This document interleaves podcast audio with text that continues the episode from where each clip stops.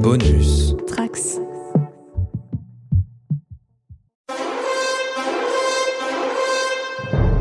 Des bons, des mauvais, des pleines cagettes, il y en a. Mais une fois de temps en temps, il en sort un. Exceptionnel. Un héros, une légende. Il n'y en a presque jamais. Mais tu sais ce qu'ils ont tous en commun? Tu sais ce que c'est? Leur pouvoir secret? Ils ne se battent que pour la dignité des faibles. Il y aurait moyen de réduire la voilure euh, sur la connerie Le fils Pendragon est de retour. Ah bah qu'il vienne. Il faut tuer Arthur. Vous, vous savez pas faire ça? Entraîner les troupes? Euh, Les sièges? Vous faisiez pas avant ça? Oui, mais j'entraînais pas des débiles. Si, j'entraînais des débiles, mais pas des débiles comme ça.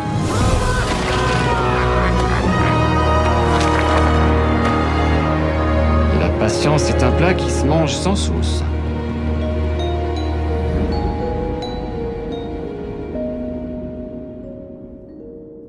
Bonjour à tous, ici c'est Guigui et je suis de retour à la table ronde du coin pop pour parler une fois encore de Camelot. Mais avant de présenter les chevalières ah non, je peux pas dire ça, ça fait bijou. Euh, avant de présenter les femmes chevaliers et le roi qui vont m'accompagner le temps de ce podcast, je tiens à m'excuser auprès de nos fidèles auditrices et auditeurs pour le podcast précédent. En effet, au réécoutage de notre podcast d'analyse à chaud sur le film, je me suis trouvé particulièrement survolté et fatigant, sans doute porté par l'euphorie de l'avant-première et d'avoir pu enfin voir le film, sans oublier l'alcool combiné à la fatigue, et je me dis que ça aurait pu euh, parfois être embêtant à l'écoute, alors désolé.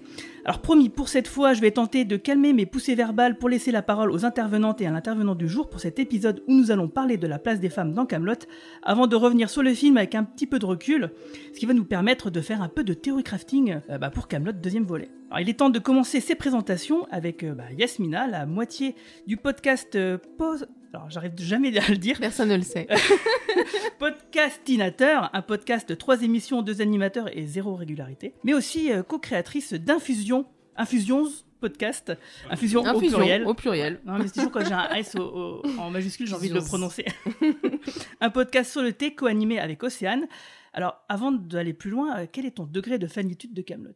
Alors, euh, si tu m'avais posé la question il y a dix ans, je t'aurais dit que j'étais une fan absolue. Euh, j'ai été fan au point de fréquenter les forums, au point d'aller voir. euh. c'est sur mon privé, personne ne sait.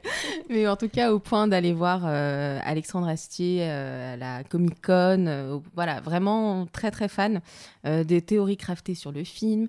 Ça s'est un peu calmé avec le temps. Forcément, les années sont passées. Je craignais de ne plus vraiment l'attendre et c'est un peu ce qui est arrivé.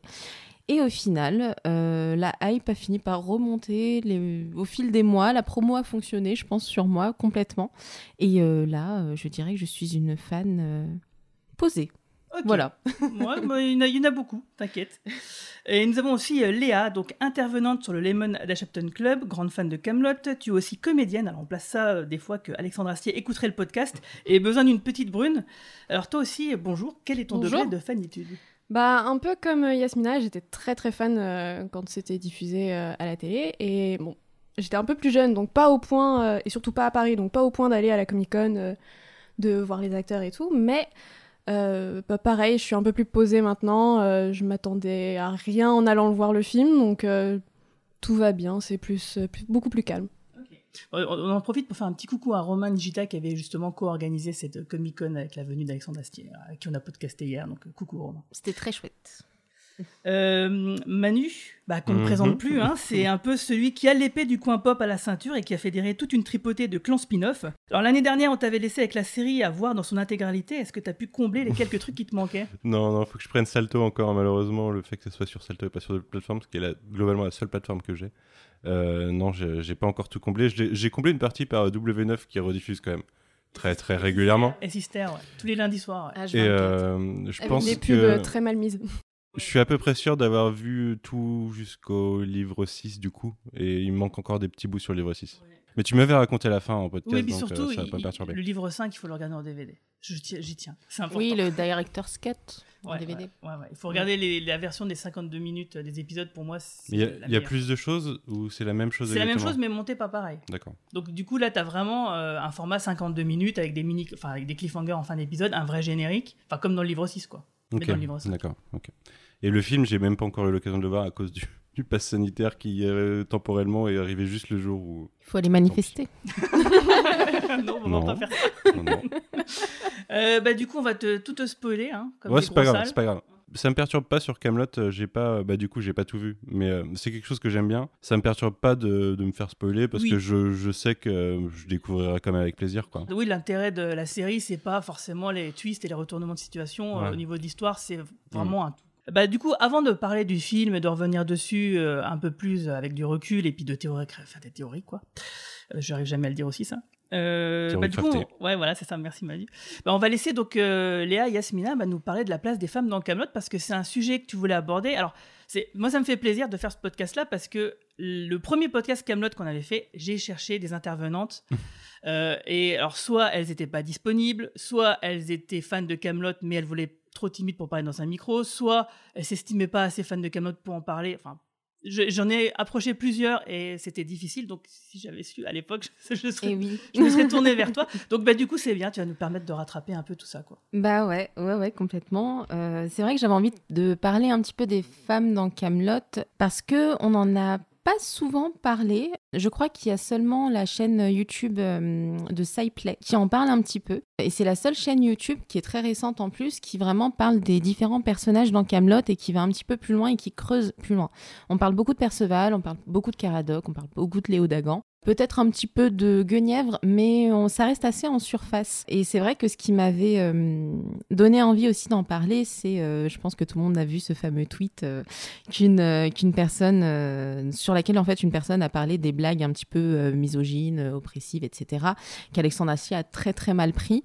Euh, ça m'avait vachement refroidi aussi d'en parler, justement, parce que euh, j'avais pas du tout aimé sa réaction et j'avais été très déçue qu'il n'entre pas forcément dans un débat. Parce que voilà, il disait, oh, vous confondez les blagues et le script, etc. Bah, va plus loin alors. Pourquoi cette réponse va plus loin? Donc j'avais envie euh, d'en parler, notamment avec Léa, puisque elle aussi fan de Camelot. Donc euh, au moins ça va être l'occasion d'avoir un autre point de vue, d'avoir deux points de vue euh, féminins sur la sur la question. Et du coup je m'étais posé plusieurs problématiques. Et je m'étais notamment, en fait, je voulais faire un peu le parallèle entre la place des femmes au royaume de l'ogre et la place des femmes dans la série tout simplement, euh, parce qu'elles sont quand même très présentes, mais est-ce qu'elles sont développées? Voilà, c'est totalement différent, parce que euh, beaucoup euh, disent « Ah non, mais, mais n'importe quoi, c'est pas misogyne, il y a plein de personnages féminins. » C'est pas ça qu'on veut. Ce qu'on veut, c'est qu'elles rapport, soient quel est le rapport? Donc oui, j'ai envie de faire le rapport, le, Le rapport. mais c'est, il y a aucun rapport. Il peut y avoir énormément de personnages féminins, mais qui ne sont pas franchement développés, qui sont pas extrêmement bien écrites. Et là, on va voir que ça, ça dépend des saisons. Voilà. Mm. Mais c'est un peu comme tous les personnages. Et elle est là la difficulté de la, du sujet, c'est que, euh, en fait, ce que je me demandais, c'est pourquoi est-ce qu'elles tournent toutes autour d'Arthur? Mais est-ce que les femmes et les hommes ne tournent pas tous et toutes autour d'Arthur Donc j'ai répondu à ma propre problématique. Mais, euh, mais c'est vrai que c'était aussi une question que je me, que je me posais. Je sais pas si tu veux ajouter quelque chose. euh, Bah, moi, je me suis posé la question de euh, comment tu écris une histoire, comment, euh, et comment tu rends des personnages féminins intéressants et comment tu les écris quand tu as une histoire de base qui est mythologique et qui est très très masculine, voire, euh, très patri- patriarcale, on va pas se mentir. Donc comment tu rends euh, tes personnages intéressants avec euh, un- une base qui est pas forcément favorable à ce développement-là Ouais. Bah, je me posais la question notamment en faisant le parallèle avec Mad Men, où euh, justement on a, euh, c'est, on est dans les années 60, univers dans un ouais. univers très Et misogyne. masculin, très misogyne, où des femmes euh, essayent de, de trouver leur place, que ce soit au travers du travail, au travers du mariage. Et Mad Men réussit en fait avec brio à montrer ce monde-là sans être jamais euh, misogyne et en posant un regard toujours critique sur tous ces personnages, même si on s'y attache on s'attache à Don Draper alors que c'est quand même un sacré connard. Donc ça, ça- fonctionne. Et dans Camelot, je trouve que c'est peut-être ce qu'il manque et c'est ce qui fait que, que tous les fans ne comprennent pas que certaines répliques ne sont pas forcément euh, drôles à sortir hors contexte. voilà. Tu as tout à fait raison euh, dans ce que tu dis. Euh, c'est que beaucoup de blagues, entre guillemets, on va, on va appeler ça des blagues, des répliques en tout cas, euh, de personnages qui disent ça, c'est des personnages qui sont misogynes et qui sont montrés en tant que tels. Donc, ce qui est drôle, c'est pas le fait de dire ce qu'il dit, quoi. C'est pas, c'est pas lui qui est drôle. Ce qui est drôle, c'est le regard qu'on va porter sur lui, de se dire, mais c'est un connard, en fait. Et pour rejoindre ce que tu disais, c'est effectivement, c'est ce que je disais dans le premier podcast, c'est qu'effectivement, il y a peu d'épisodes, en tout cas dans les premiers, de premiers livres, qui passent le test de Bechdel. C'est-à-dire que, oui, il y a beaucoup de personnages féminins, mais il y a deux personnages féminins qui sont bien identifiés, euh, qui parlent de plein de trucs, etc. Mais elles ne parlent pas entre elles, elles parlent toujours à Arthur. Voilà, donc il y, a, un triangle, mais en fait la série est vraiment Arthuro-centrée. Et comme il y a beaucoup de personnages, peu de personnages féminins, et bah du coup, oui, effectivement, ça fait que la place des femmes est, elles n'ont pas d'arc vraiment développé, à part Guenièvre, il y en a quasiment pas. D'autant que les trois premiers livres, euh, c'est des épisodes à sketch, et du coup, ça joue sur le, justement sur le stéréotype et sur euh, bah, l'humour misogyne, en l'occurrence, quand tu, quand tu parles des femmes. Le développement, je pense, arrive à partir du livre 4, et, euh, et des personnages comme Guenièvre, justement, qui commencent à être développés. Avant, c'est juste un truc pour faire rire, le fait que Guenièvre, bah, Arthur veut pas coucher avec elle, et puis et puis voilà, en fait. non, mais c'est ça. Ça devient. Ouais, c'est ça. C'est qu'au début, ah, c'est marrant euh, parce que euh, Guenièvre, elle est un peu bête et, euh, et Arthur, il veut pas coucher avec elle, il est écœuré par elle. Enfin, voilà. C'est... Mais en même temps, c'était les commandes de M6. C'était de. C'est, passé après Caméra Café, hein, pour rappel. Hein. Caméra Café, c'était des sketchs avec énormément de vacheries balancées. Mais ils n'étaient pas forcément attachants, les mecs. Qui, ah qui... Voilà. Aucun, je pense, en vrai, dans Caméra Aucun. On va faire un podcast Camelot, euh, Camelot Caméra Café justement pour la, la, la sortie du, du, téléfilm, effectivement. Mais là, par contre, la différence c'est que Caméra Café, bah, le test de Bechdel, il le, il le passe parce que euh, toutes les femmes, enfin, il y a plein d'arcs sur les, les, personnages féminins qui sont aussi euh, des connasses, hein, comme les mecs qui c'est des connards. Il n'y en a aucun pour rattraper l'autre. Et en fait, elles ont des arcs narratifs entre elles, euh, et donc il y a des épisodes des fois quasiment sans les mecs, quoi. Et c'était avant Camelot. Donc c'est la preuve quand même qu'on pouvez le faire, quoi. C'est pas du tout un problème, c'est simplement un choix, quoi. Après, Bechdel, il me semble que c'est en gros deux femmes qui parlent d'un homme. Non, il y a plusieurs, pour il y a passer, faut notamment pas parler d'un homme. Faut pas parler d'un homme pour plusieurs niveaux, euh, si je me souviens bien. Après, il est un peu vieux ce Bechdel. Oui, oui mais moi je trouve qu'il est, il marche bien. En gros, il faut que tu aies déjà plus d'une femme, euh, que donc tes deux femmes identifiées avec un, un, nom, quoi, euh, des vrais personnages, pas des figurantes, hein, sinon ce serait trop facile, euh, euh qu'elles parlent entre elles et qu'elles parlent d'autre chose que, que d'un homme. Voilà. Mm. Et dans Caméra Café, bah, ça arrive régulièrement parce que, par exemple, il y a plusieurs femmes, enfin, il y en a deux notamment, euh, qui sont concurrentes professionnellement et qui sont des vacheries entre elles. Mm. Donc, zéro homme dans l'histoire, quoi. Pour revenir à Camelot, oui, les premières saisons, c'est du sketch. De toute façon, Astier, il est fan de De Funès, il est très inspiré par De Funès, et De Funès c'était beaucoup ça, quoi. C'était lui avec sa femme, euh, lui qui balançait euh, des vacheries à tout le monde. Euh, les autres étaient plus lents que lui, plus bêtes que lui, hmm. ou moins rapides. Ou... Pas toujours. Oui, pas toujours, mais en tout cas, dans celle qui jouait régulièrement sa femme, oui. elle, voilà, je le dominait entre guillemets quoi. Ah elle, oui, non, elle, se laissait pas mener par le bout du nez par lui quoi. C'était la seule d'ailleurs. Non, non, non, oui, je me suis mal exprimée. Ce que je veux dire, c'est qu'il y a ce truc du couple, euh, voilà, lui avec sa femme et puis lui avec d'autres personnages, hein, dont je disais que euh, euh, souvent il est là, bon, allez, abrège, va plus vite et il est toujours pressé et puis les autres sont toujours moins bien que lui, mhm. moins malin que lui. après, ça va dépendre encore une fois des films. Hein, je ne parle pas de tous. Et oui, est-ce que, est que la série est misogyne sur les premières saisons? J'ai envie de dire oui. voilà, et c'est aussi ça le problème, et c'est aussi ça qui divise. Moi, c'est vrai que j'ai une préférence pour les dernières saisons, grâce au développement, notamment de Guenièvre, dont je trouve que c'est quand même le mm. meilleur développement euh, de la série. Et euh, je voulais, en fait, moi, je voulais, avec Léa, on voulait plutôt parler des personnages par classe sociale, justement, mm-hmm. en se posant la question de comment, en tant que femme, on peut euh, s'en sortir dans euh, un monde d'hommes au Moyen Âge. Même si c'est assez anachronique, Camelot, notamment au niveau des répliques, c'est quand même situé euh, au Moyen Âge. Hein. Euh, il y a mhm. des choses qui sont assez respectées. et je sais pas, Léa, si tu voulais ajouter quelque chose avant qu'on parle peut-être des personnages. Non, moi j'ai toute ma double page sur Guenièvre qui m'attend. Parce que vraiment, c'est fascinant. Mais voilà. Tu veux qu'on commence par Guenièvre, du coup? Bah, la reine. Commençons par la reine. Euh, bah, Guenièvre, c'est vraiment le meilleur exemple parce que euh, au début, c'est la reine un peu euh, accessoire. Euh, c'est un mariage arrangé. Arthur ne l'aime pas. euh, elle, a, elle a besoin d'une réciprocité sur, sur l'affection ou l'amour qu'elle lui porte qu'elle n'a pas. Euh, Guenièvre, elle est pas bête. Guenièvre, elle est naïve parce que elle s'est mariée très jeune. Elle a rien appris. On lui a jamais rien dit. Euh, elle demande même si le fait que Arthur ne la touche jamais a un rapport avec la fécondité. Donc, elle est juste très naïve. C'est pas de la bêtise. Parce que sinon, sur d'autres choses, elle est assez lucide. Et sur Arthur, elle est très lucide. Et c'est en ça qu'elle est intéressante.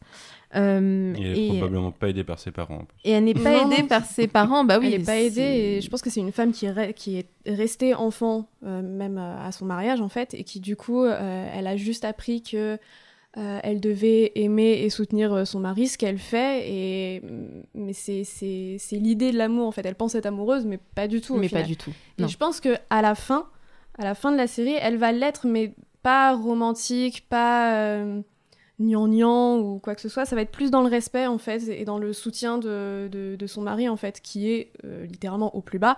Et justement, elle le dit aussi dans dans, une, dans un des derniers épisodes que euh, il est vachement plus accessible quand il est au fond du trou. Oui, Et que Oui, c'est dans le beaucoup livre plus 5. facile euh, Mm. pour elle de le soutenir et et Ouais. de l'aider en fait.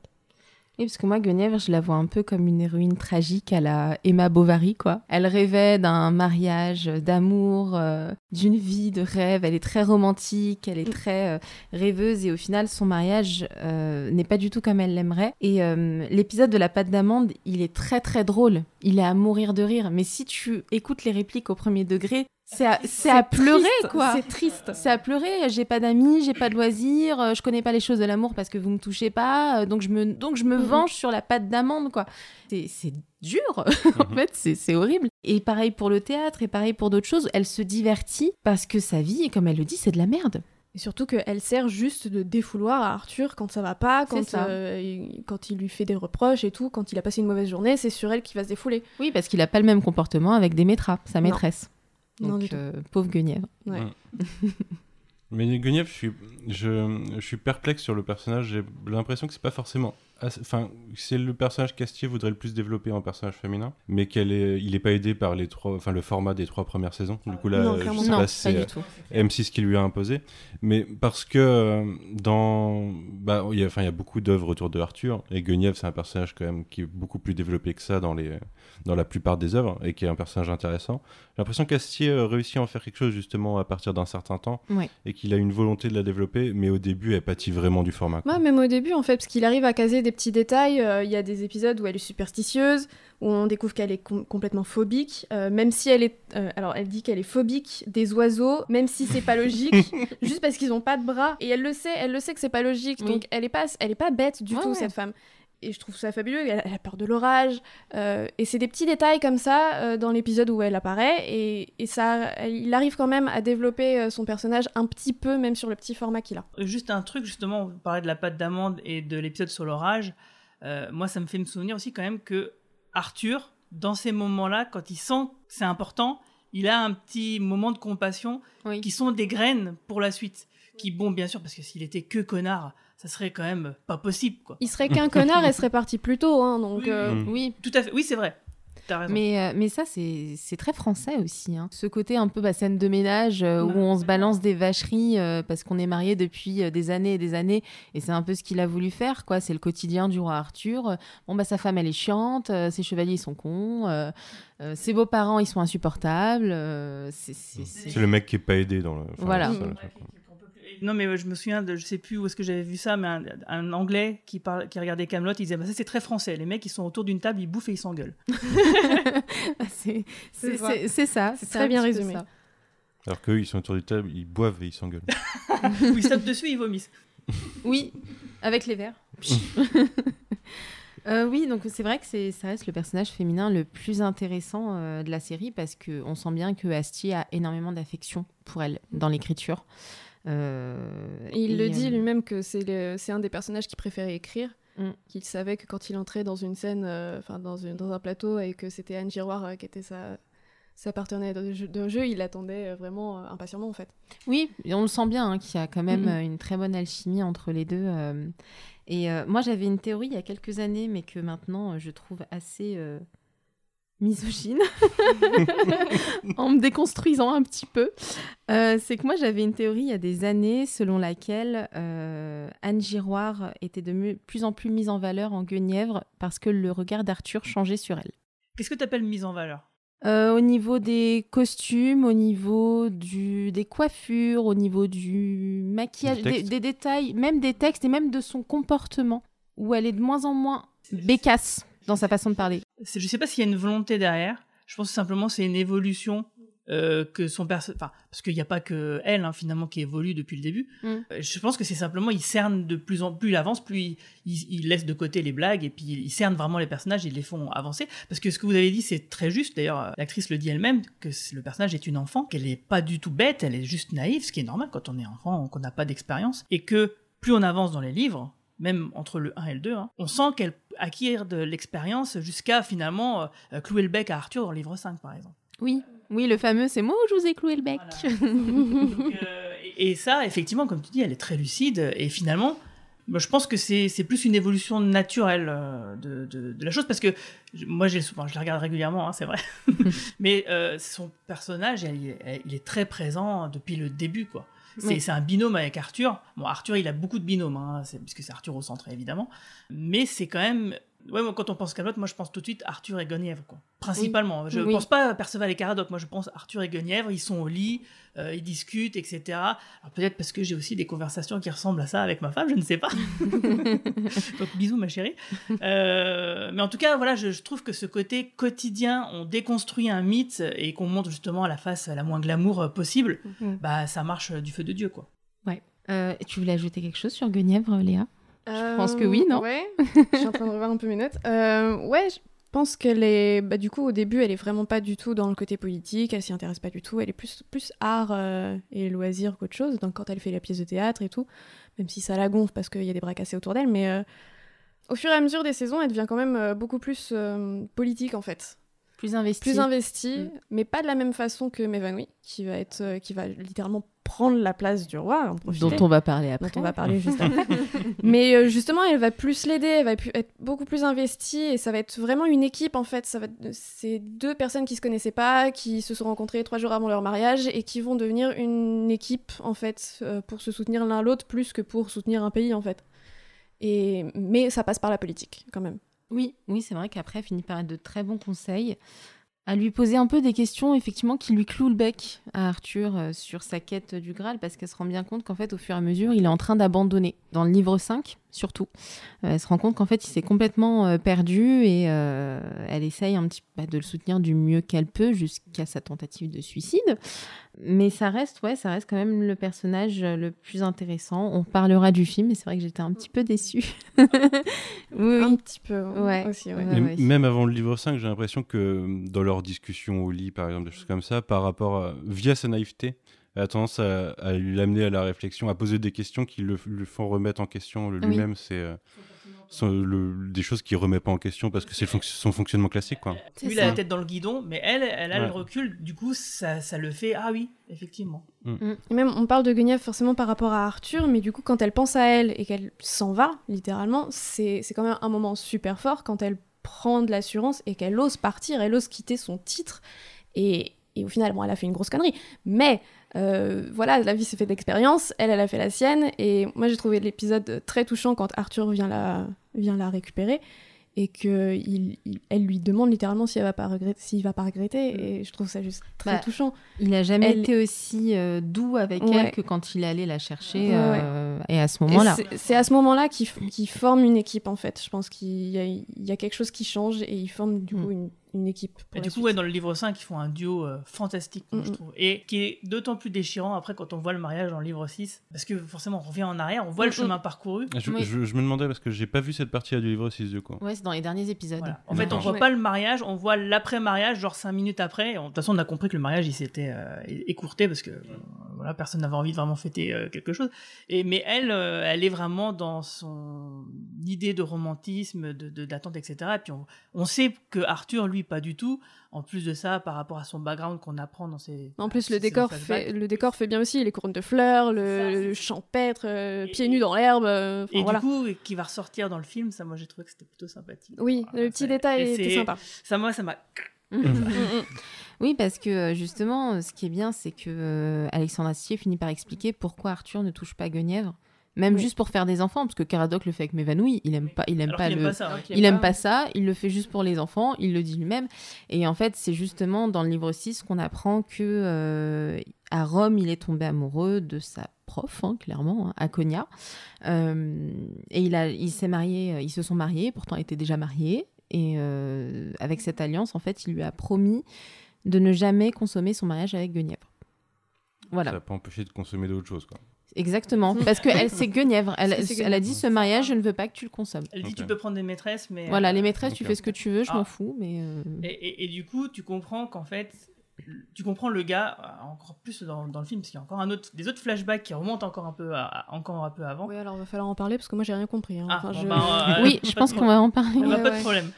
Euh, et en fait, oui, tu comprends que le mec, euh, il voulait pas être roi, il voulait pas être marié, il voulait, enfin, pas marié avec Guenièvre, il voulait rien de tout ça. Et en fait, sa vie, euh, pour lui, de son point de vue, c'est de la merde parce qu'il fait pas du tout ce qu'il a envie de faire, quoi. On lui a tout imposé, donc tu comprends le mec pourquoi il est dépressif à ce point-là, pourquoi il rej... Ce qui était. Moi, j'ai trouvé ça bien, cette histoire de Redcon, parce que euh, d'expliquer pourquoi Arthur ne touchait pas Guenièvre. Parce que oui, au début, on sait très bien, de- c'était c'est des blagues. Ouais. c'était Oui, le c'est fait juste de l'humour, c'était euh, l'idée de, de, de, de détourner euh, la légende et voilà c'est Mm. bon c'était le décalage Euh, et mais comme il veut avancer dans un récit le justifier comme ça moi ce ce Redcon je, je l'ai trouvé vraiment très maligne parce que du coup euh, ce qui était drôle avant bah, ne l'est plus du tout en fait c'est plutôt super triste en fait c'est Mm. méga triste et du coup c'est ce qui fait Après, qu'émotion euh, c'est littéralement une redcon dans le sens où la façon dont c'est tourné dans les premières saisons, du coup, enfin les premiers livres, c'est clairement que. Il est euh, voilà, il est, voilà. Ouais. Tombé il y a pas longtemps sur l'épisode où euh, Guenièvre lui fait un, un filtre, enfin une, une drogue son sa coupe pour euh, le faire pleurer parce que quand il pleure, euh, Lacrymogène, ouais. Et, euh, et du coup, il est sur le point avant de reboire un coup et justement de repartir dans les larmes. Mais c'est vraiment, enfin, tu sens vraiment que c'est du dégoût normalement. C'est pas. Ah oui, oui, les premiers livres sont complètement euh, différents de ce, qu'on, de ce qui est fait par la suite. hein. Là, on est vraiment dans le sketch. Enfin, c'est vraiment un dégoût, en tout cas un dégoût très prononcé, j'en sais rien, parce qu'il y a quand même plusieurs moments où ça aurait pu se faire, quoi. Ouais. C'est qu'à chaque fois où les. C'est quand même arrivé donc 3-4 fois dans les deux premiers Il livres. montre son affection. euh. non, non seulement il montre son affection, mais qu'en plus, il y aurait, ils auraient pu passer à l'acte, mais à chaque fois, et c'est ça qui est drôle, c'est le gag de l'épisode là, c'est que c'est un moment de pas de chance qui fait que Guenièvre n'arrive Mm. pas à ses fins, quoi. Ouais, mais il y a des fois, ils montent de l'écœurement. Oui, C'est ça fois, le oui. truc. Oui, oui, mais il montre de l'écœurement envers beaucoup de personnes. Ouais. euh, pas elle en particulier, je pense, quoi. Ouais. Ma vie, c'était de la merde, vous entendez?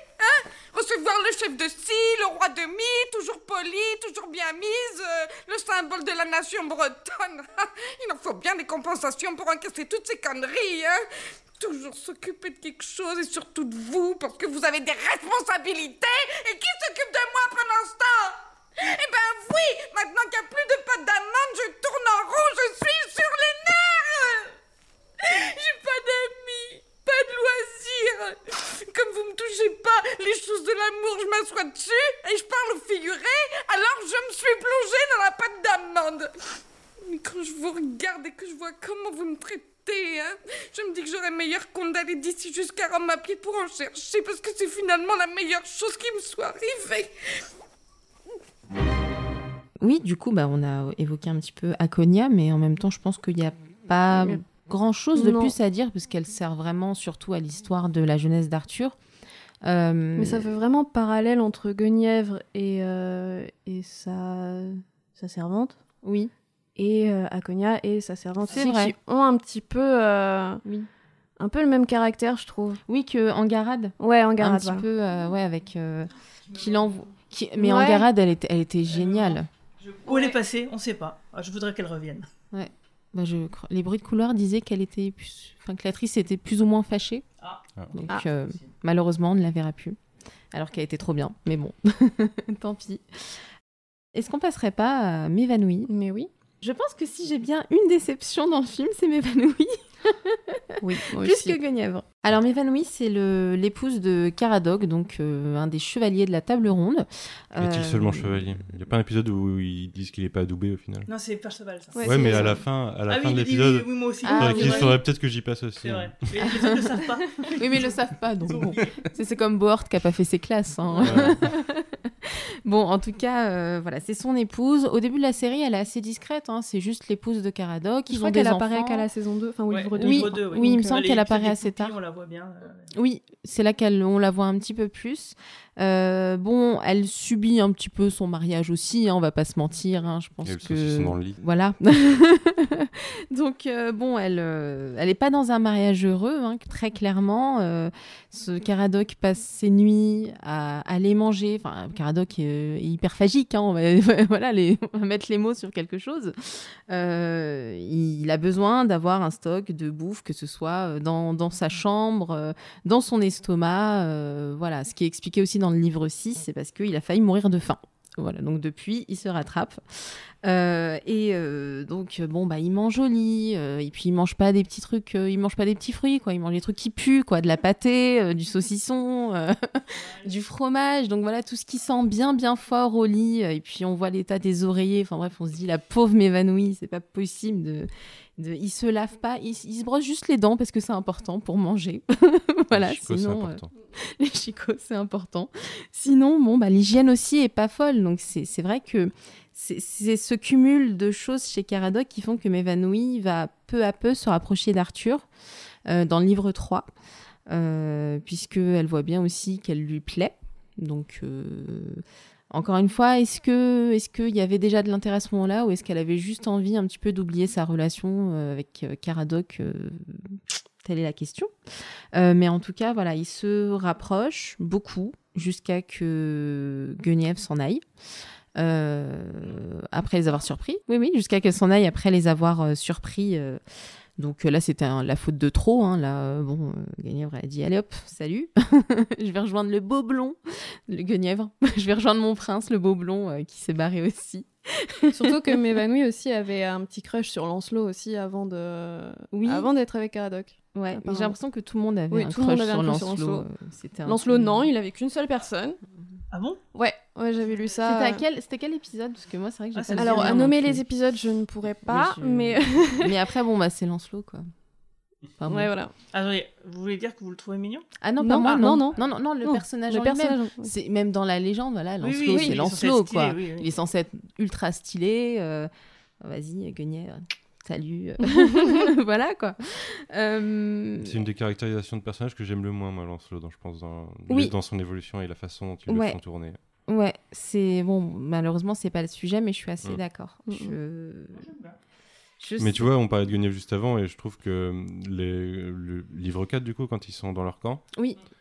c'est presque une répétition de, de Guenièvre avec euh, Arthur, euh, mais avec Lancelot, quoi. Dans le sens où elle est relou, elle veut des... euh, elle veut un balcon, elle veut des fleurs euh, en Ouais, sortant du lit. c'est- euh. pas Mais pareil. justement, je, euh, je pense que cet événement-là fait changer du coup le, le caractère de Lancelot en fait. Enfin, c'est, c'est- on prend une autre, un autre. Oui, truc, en le, fait. le, le mec, en fait, il est vraiment malsain. Il est On voit un peu son vrai Ouais, visage. Ouais. Ouais, il montre son vrai visage, oui. Oui. Qu'on pouvait déjà deviner depuis le livre 2, même Oui. le premier hein, d'ailleurs. Mais là, on imaginait juste qu'il était surtout très amoureux de Ouais, Guenièvre et qu'il n'allait pas aller plus loin. juste, euh, ouais, il est un peu, un peu dingo, quoi. Oui. hein. Mm, mm. Ouais, il, est, il est extrêmement jaloux et extrêmement Ouais, il- possessif. Il est vraiment très malsain, quoi. Euh, ouais, très très malsain. Euh, oui, m'évanouit, désolé. Revenir, euh, Non, mais c'est pas grave. Non, mais c'était intéressant. C'est vrai que c'est intéressant de parler de Lancelot aussi. Euh, donc, m'évanouit, c'est un peu voilà le personnage. C'est vrai que Arthur en fait se rapproche d'elle notamment parce que euh, elle est assez euh, cultivée, elle est assez distinguée. Enfin voilà, c'est euh, c'est- pas forcément son type euh, de femme, mais euh, il finit quand même par en tomber amoureux, je pense qu'on peut le dire, puisqu'il lui dit qu'il l'aime. Euh, donc ça finit par fonctionner. Et donc il est prêt à sacrifier son, son destin, en fait, pour elle. Donc c'est vraiment bah, c'est ce qui va provoquer... toute la suite à partir du livre 4, c'est-à-dire bah, la pauvre dame du lac qui est bannie parce qu'elle a échoué dans sa mission, puisque Arthur était censé rester avec Guenièvre, Arthur n'était pas censé provoquer la colère des dieux, et euh, il s'est complètement éloigné de la quête du Graal aussi. Donc, euh, m'évanouit, voilà, perturbe un petit peu tout ça. Euh, c'est pas de sa faute, hein. Arthur, il aurait pu ne pas faire ça, ne pas échanger Après, elle d'épouse. Elle, est très très ambitieuse et je, moi j'ai l'impression qu'elle Oui. cherche à monter en grade. Elle, elle va jusqu'à s'asseoir sur le trône qui est réservé au roi, alors que même la reine, même Guenièvre n'a jamais osé euh, elle n'a jamais osé faire ça. Donc vraiment, je pense qu'il y, a une- il y a une volonté d'avoir du pouvoir et de se venger sur sa condition euh, qui était pas femme de chevalier à la base. Enfin, Ouais, mais elle ça, c'est pas au elle début. était de la haute société, mais pas si haute que ça, en fait. Ouais, mais ça, c'est pas au début. C'est vraiment Ouais. à la fin du livre 4 euh, qu'elle commence à prendre un petit peu euh, c'est- un des peu subtil. décisions. C'est un- Je trouve que c'est assez subtil et ça, j'avais bien aimé ça chez, euh, chez M'évanouir, moi, la saison 4. J'ai beaucoup aimé ce personnage parce que euh, au fur et à mesure, euh, elle prend confiance en elle.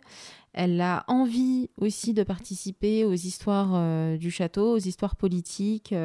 et c'est un peu de la même manière que Dame Célie, en fait. Parce que ça aussi, on n'en a pas encore parlé de Célie. Mais oui, M'évanouit, je pense qu'elle veut le pouvoir pour le pouvoir, pas pour faire des choses. Contrairement Moi, à ce Dame qui, ouais, ce qui m'en ressort, moi, c'est elle a un côté arriviste, j'ai l'impression. Oui, ça, c'est- mais justement, ce que j'allais dire, c'est que c'est ça, on le voit vraiment à la fin du livre 4. C'est pas quelque chose qu'on voit tout de suite.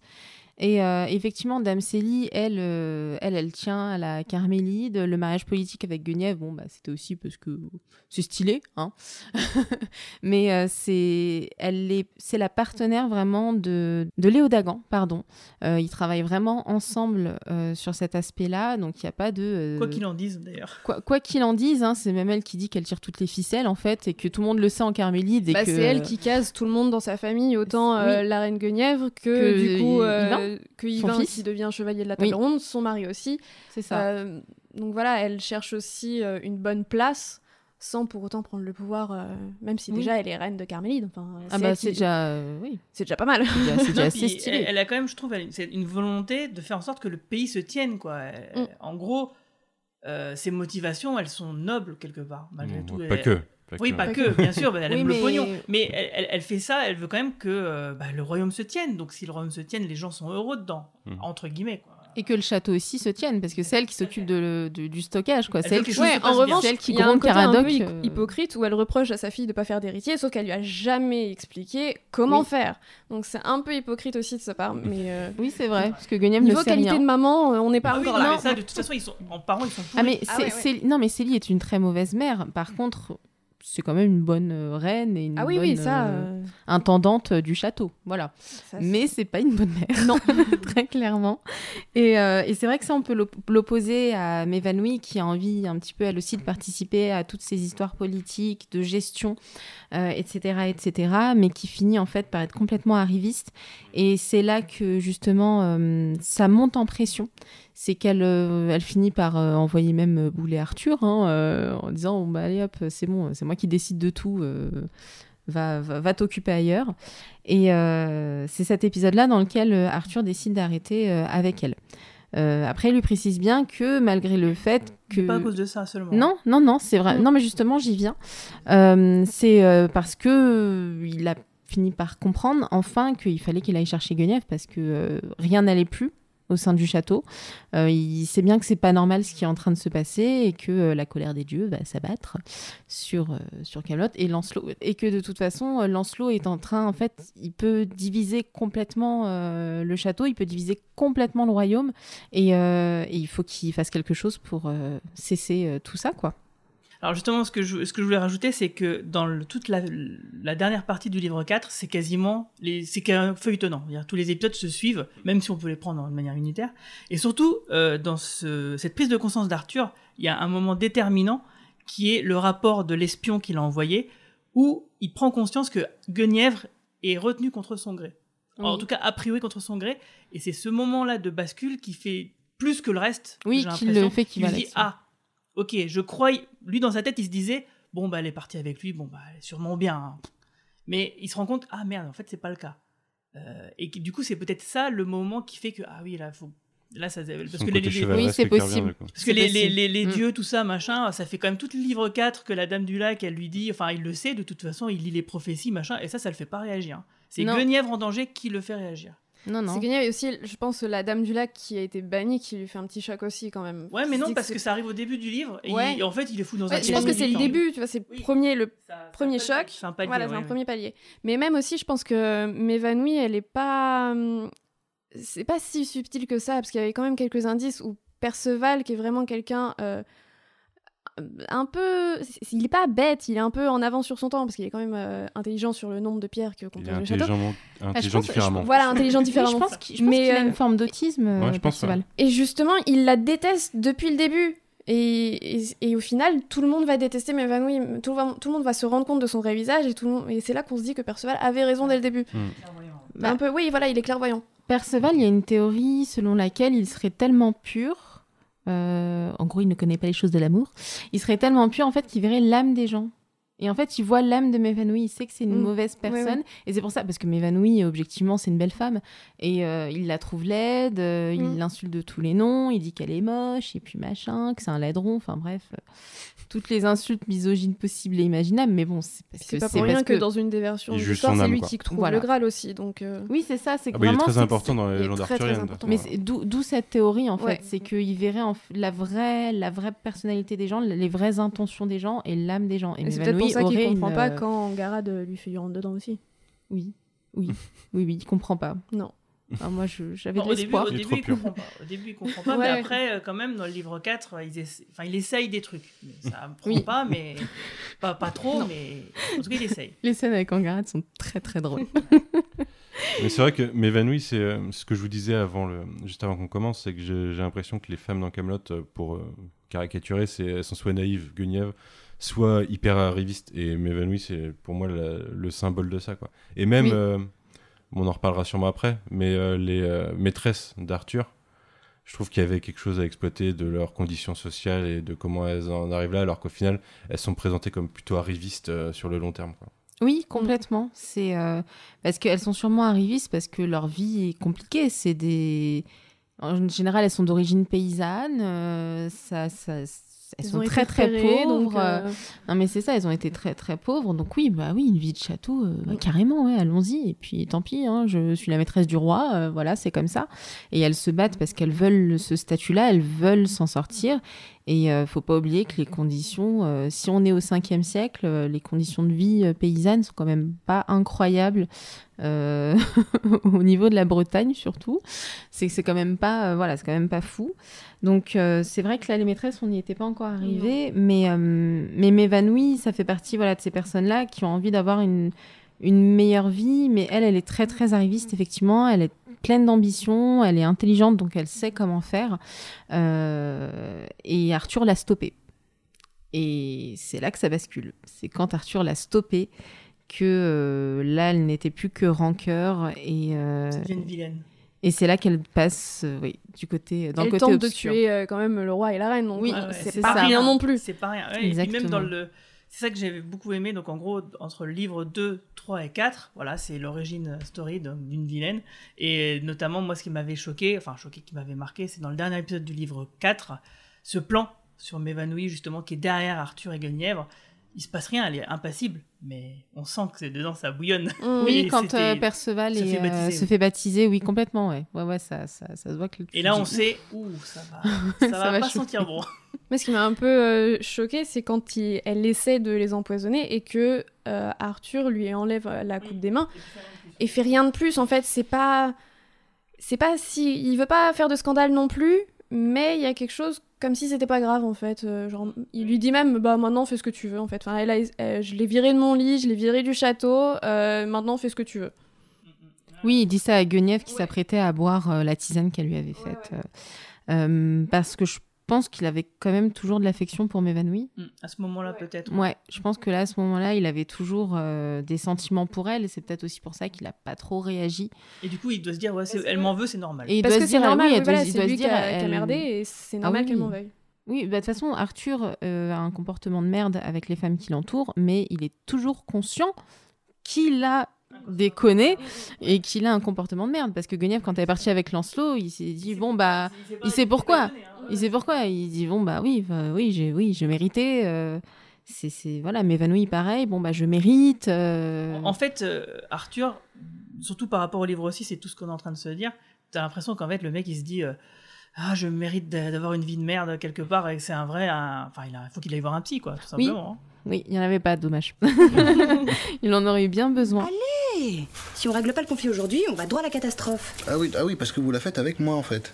Mais comment ça, je la fais avec vous? Non, parce que normalement aujourd'hui c'était plus ou moins Board qui devait m'assister. Non mais il a pas suivi l'affaire, Bohort. Hein. euh. Laissez-le s'occuper des rosiers de l'arrière-cour, ça vaudra mieux. Euh, euh, euh, non, mais là, je sais pas. Si vous pouvez vraiment tout chambouler, là, comme ça. Bon, on va pas passer la matinée à discuter, là. hein. Moi, je prends mes responsabilités de femme de chef d'État, c'est tout. Alors, je suis désolée, mais pioncer jusqu'à midi, c'est pas le genre de la maison. Je m'appelle pas Guenièvre, ok? Mais de toute façon, c'est un peu, c'est un peu la spécificité pardon, des personnages euh, principaux de Camelot, c'est que ils ne choisissent pas vraiment leur destin. Et les femmes, d'une autre manière que Arthur, c'est qu'elles, en tant que femmes, en fait, elles ne décident pas de leur destin. Mais évanouie, euh, quand Arthur lui dit on arrête, euh, il y a son mari là, Caradoc, qui décide d'aller faire son clan là dans une taverne avec Perceval. Donc elle passe d'une vie de château à une vie de taverne avec Perceval qui arrête pas de l'insulter de tous les noms. Et euh, là, là, oui, là, il y a de quoi péter un câble. Je pense que j'aurais pété que un câble aussi. Caradoc euh, ne, la- ne prend pas du tout sa défense. Non, Caradoc ne la défend Non, jamais. Il jamais. dit c'est plus sain. Non, c'est plus sain qui vous insulte. Ok, d'accord, super. Donc, euh, elle a tout perdu. Et, euh, et ça explique aussi sa rancœur et ça explique son envie de vengeance. Et, et moi, c'est un aspect du personnage que j'ai bien aimé. Et je trouve ça vraiment dommage qu'elle ait été euh, vue comme une vilaine et qu'elle ait été même écrite comme une vilaine. Je pense que ça avait été plus subtil que ça.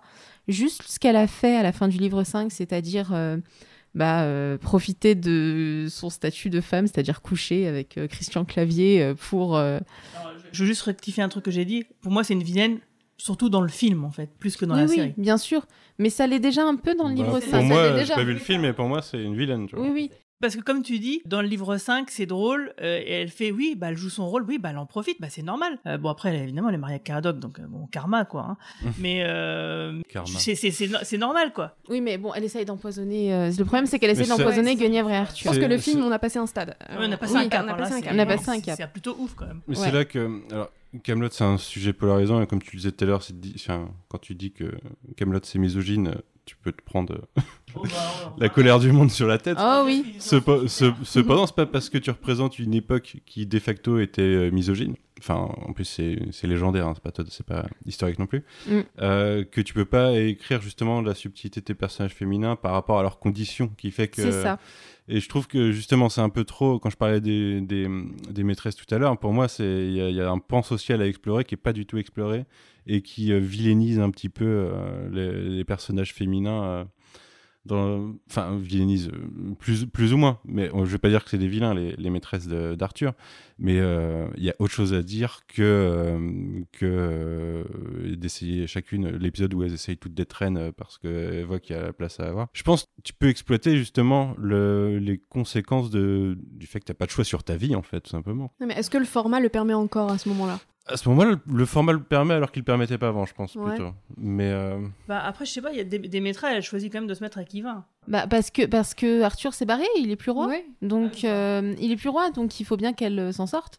Elle veut pas retourner chez ses parents, à torcher le cul des poules et... euh, Et au final, c'est un peu pareil, il fait son clan lui aussi. Oui, c'est ça, il fait son clan. Bon, après, elle a- malheureusement, elle, a pris ce qu'elle ce qu'il y avait, quoi. Oui, c'est ça. euh, Le mec, il est même pas capable de retenir son nom. donc, euh, bon, la pauvre... euh, Elle retient pas grand chose. Donc, Ouais, euh, retient pas- si, les, les guêpes.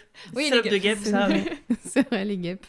Donc oui, bah, Démétra, qui est la maîtresse, avec des guillemets, principale d'Arthur, euh, c'est aussi très particulier parce que c'est celle dont il était le plus proche. Euh, il discute énormément. Toutes les conversations qu'il devrait avoir avec sa femme, en fait, il les a avec Démétra. Euh, donc euh, il y a aussi une relation très particulière, mais on ne sait pas d'où elle vient, Démétra. On, on sait d'où viennent les jumelles du pêcheur. On sait d'où vient... euh, Oh, j'ai oublié son nom. Je l'avais écrit justement pour pas l'oublier. La dernière, Dernière. maîtresse. Oui.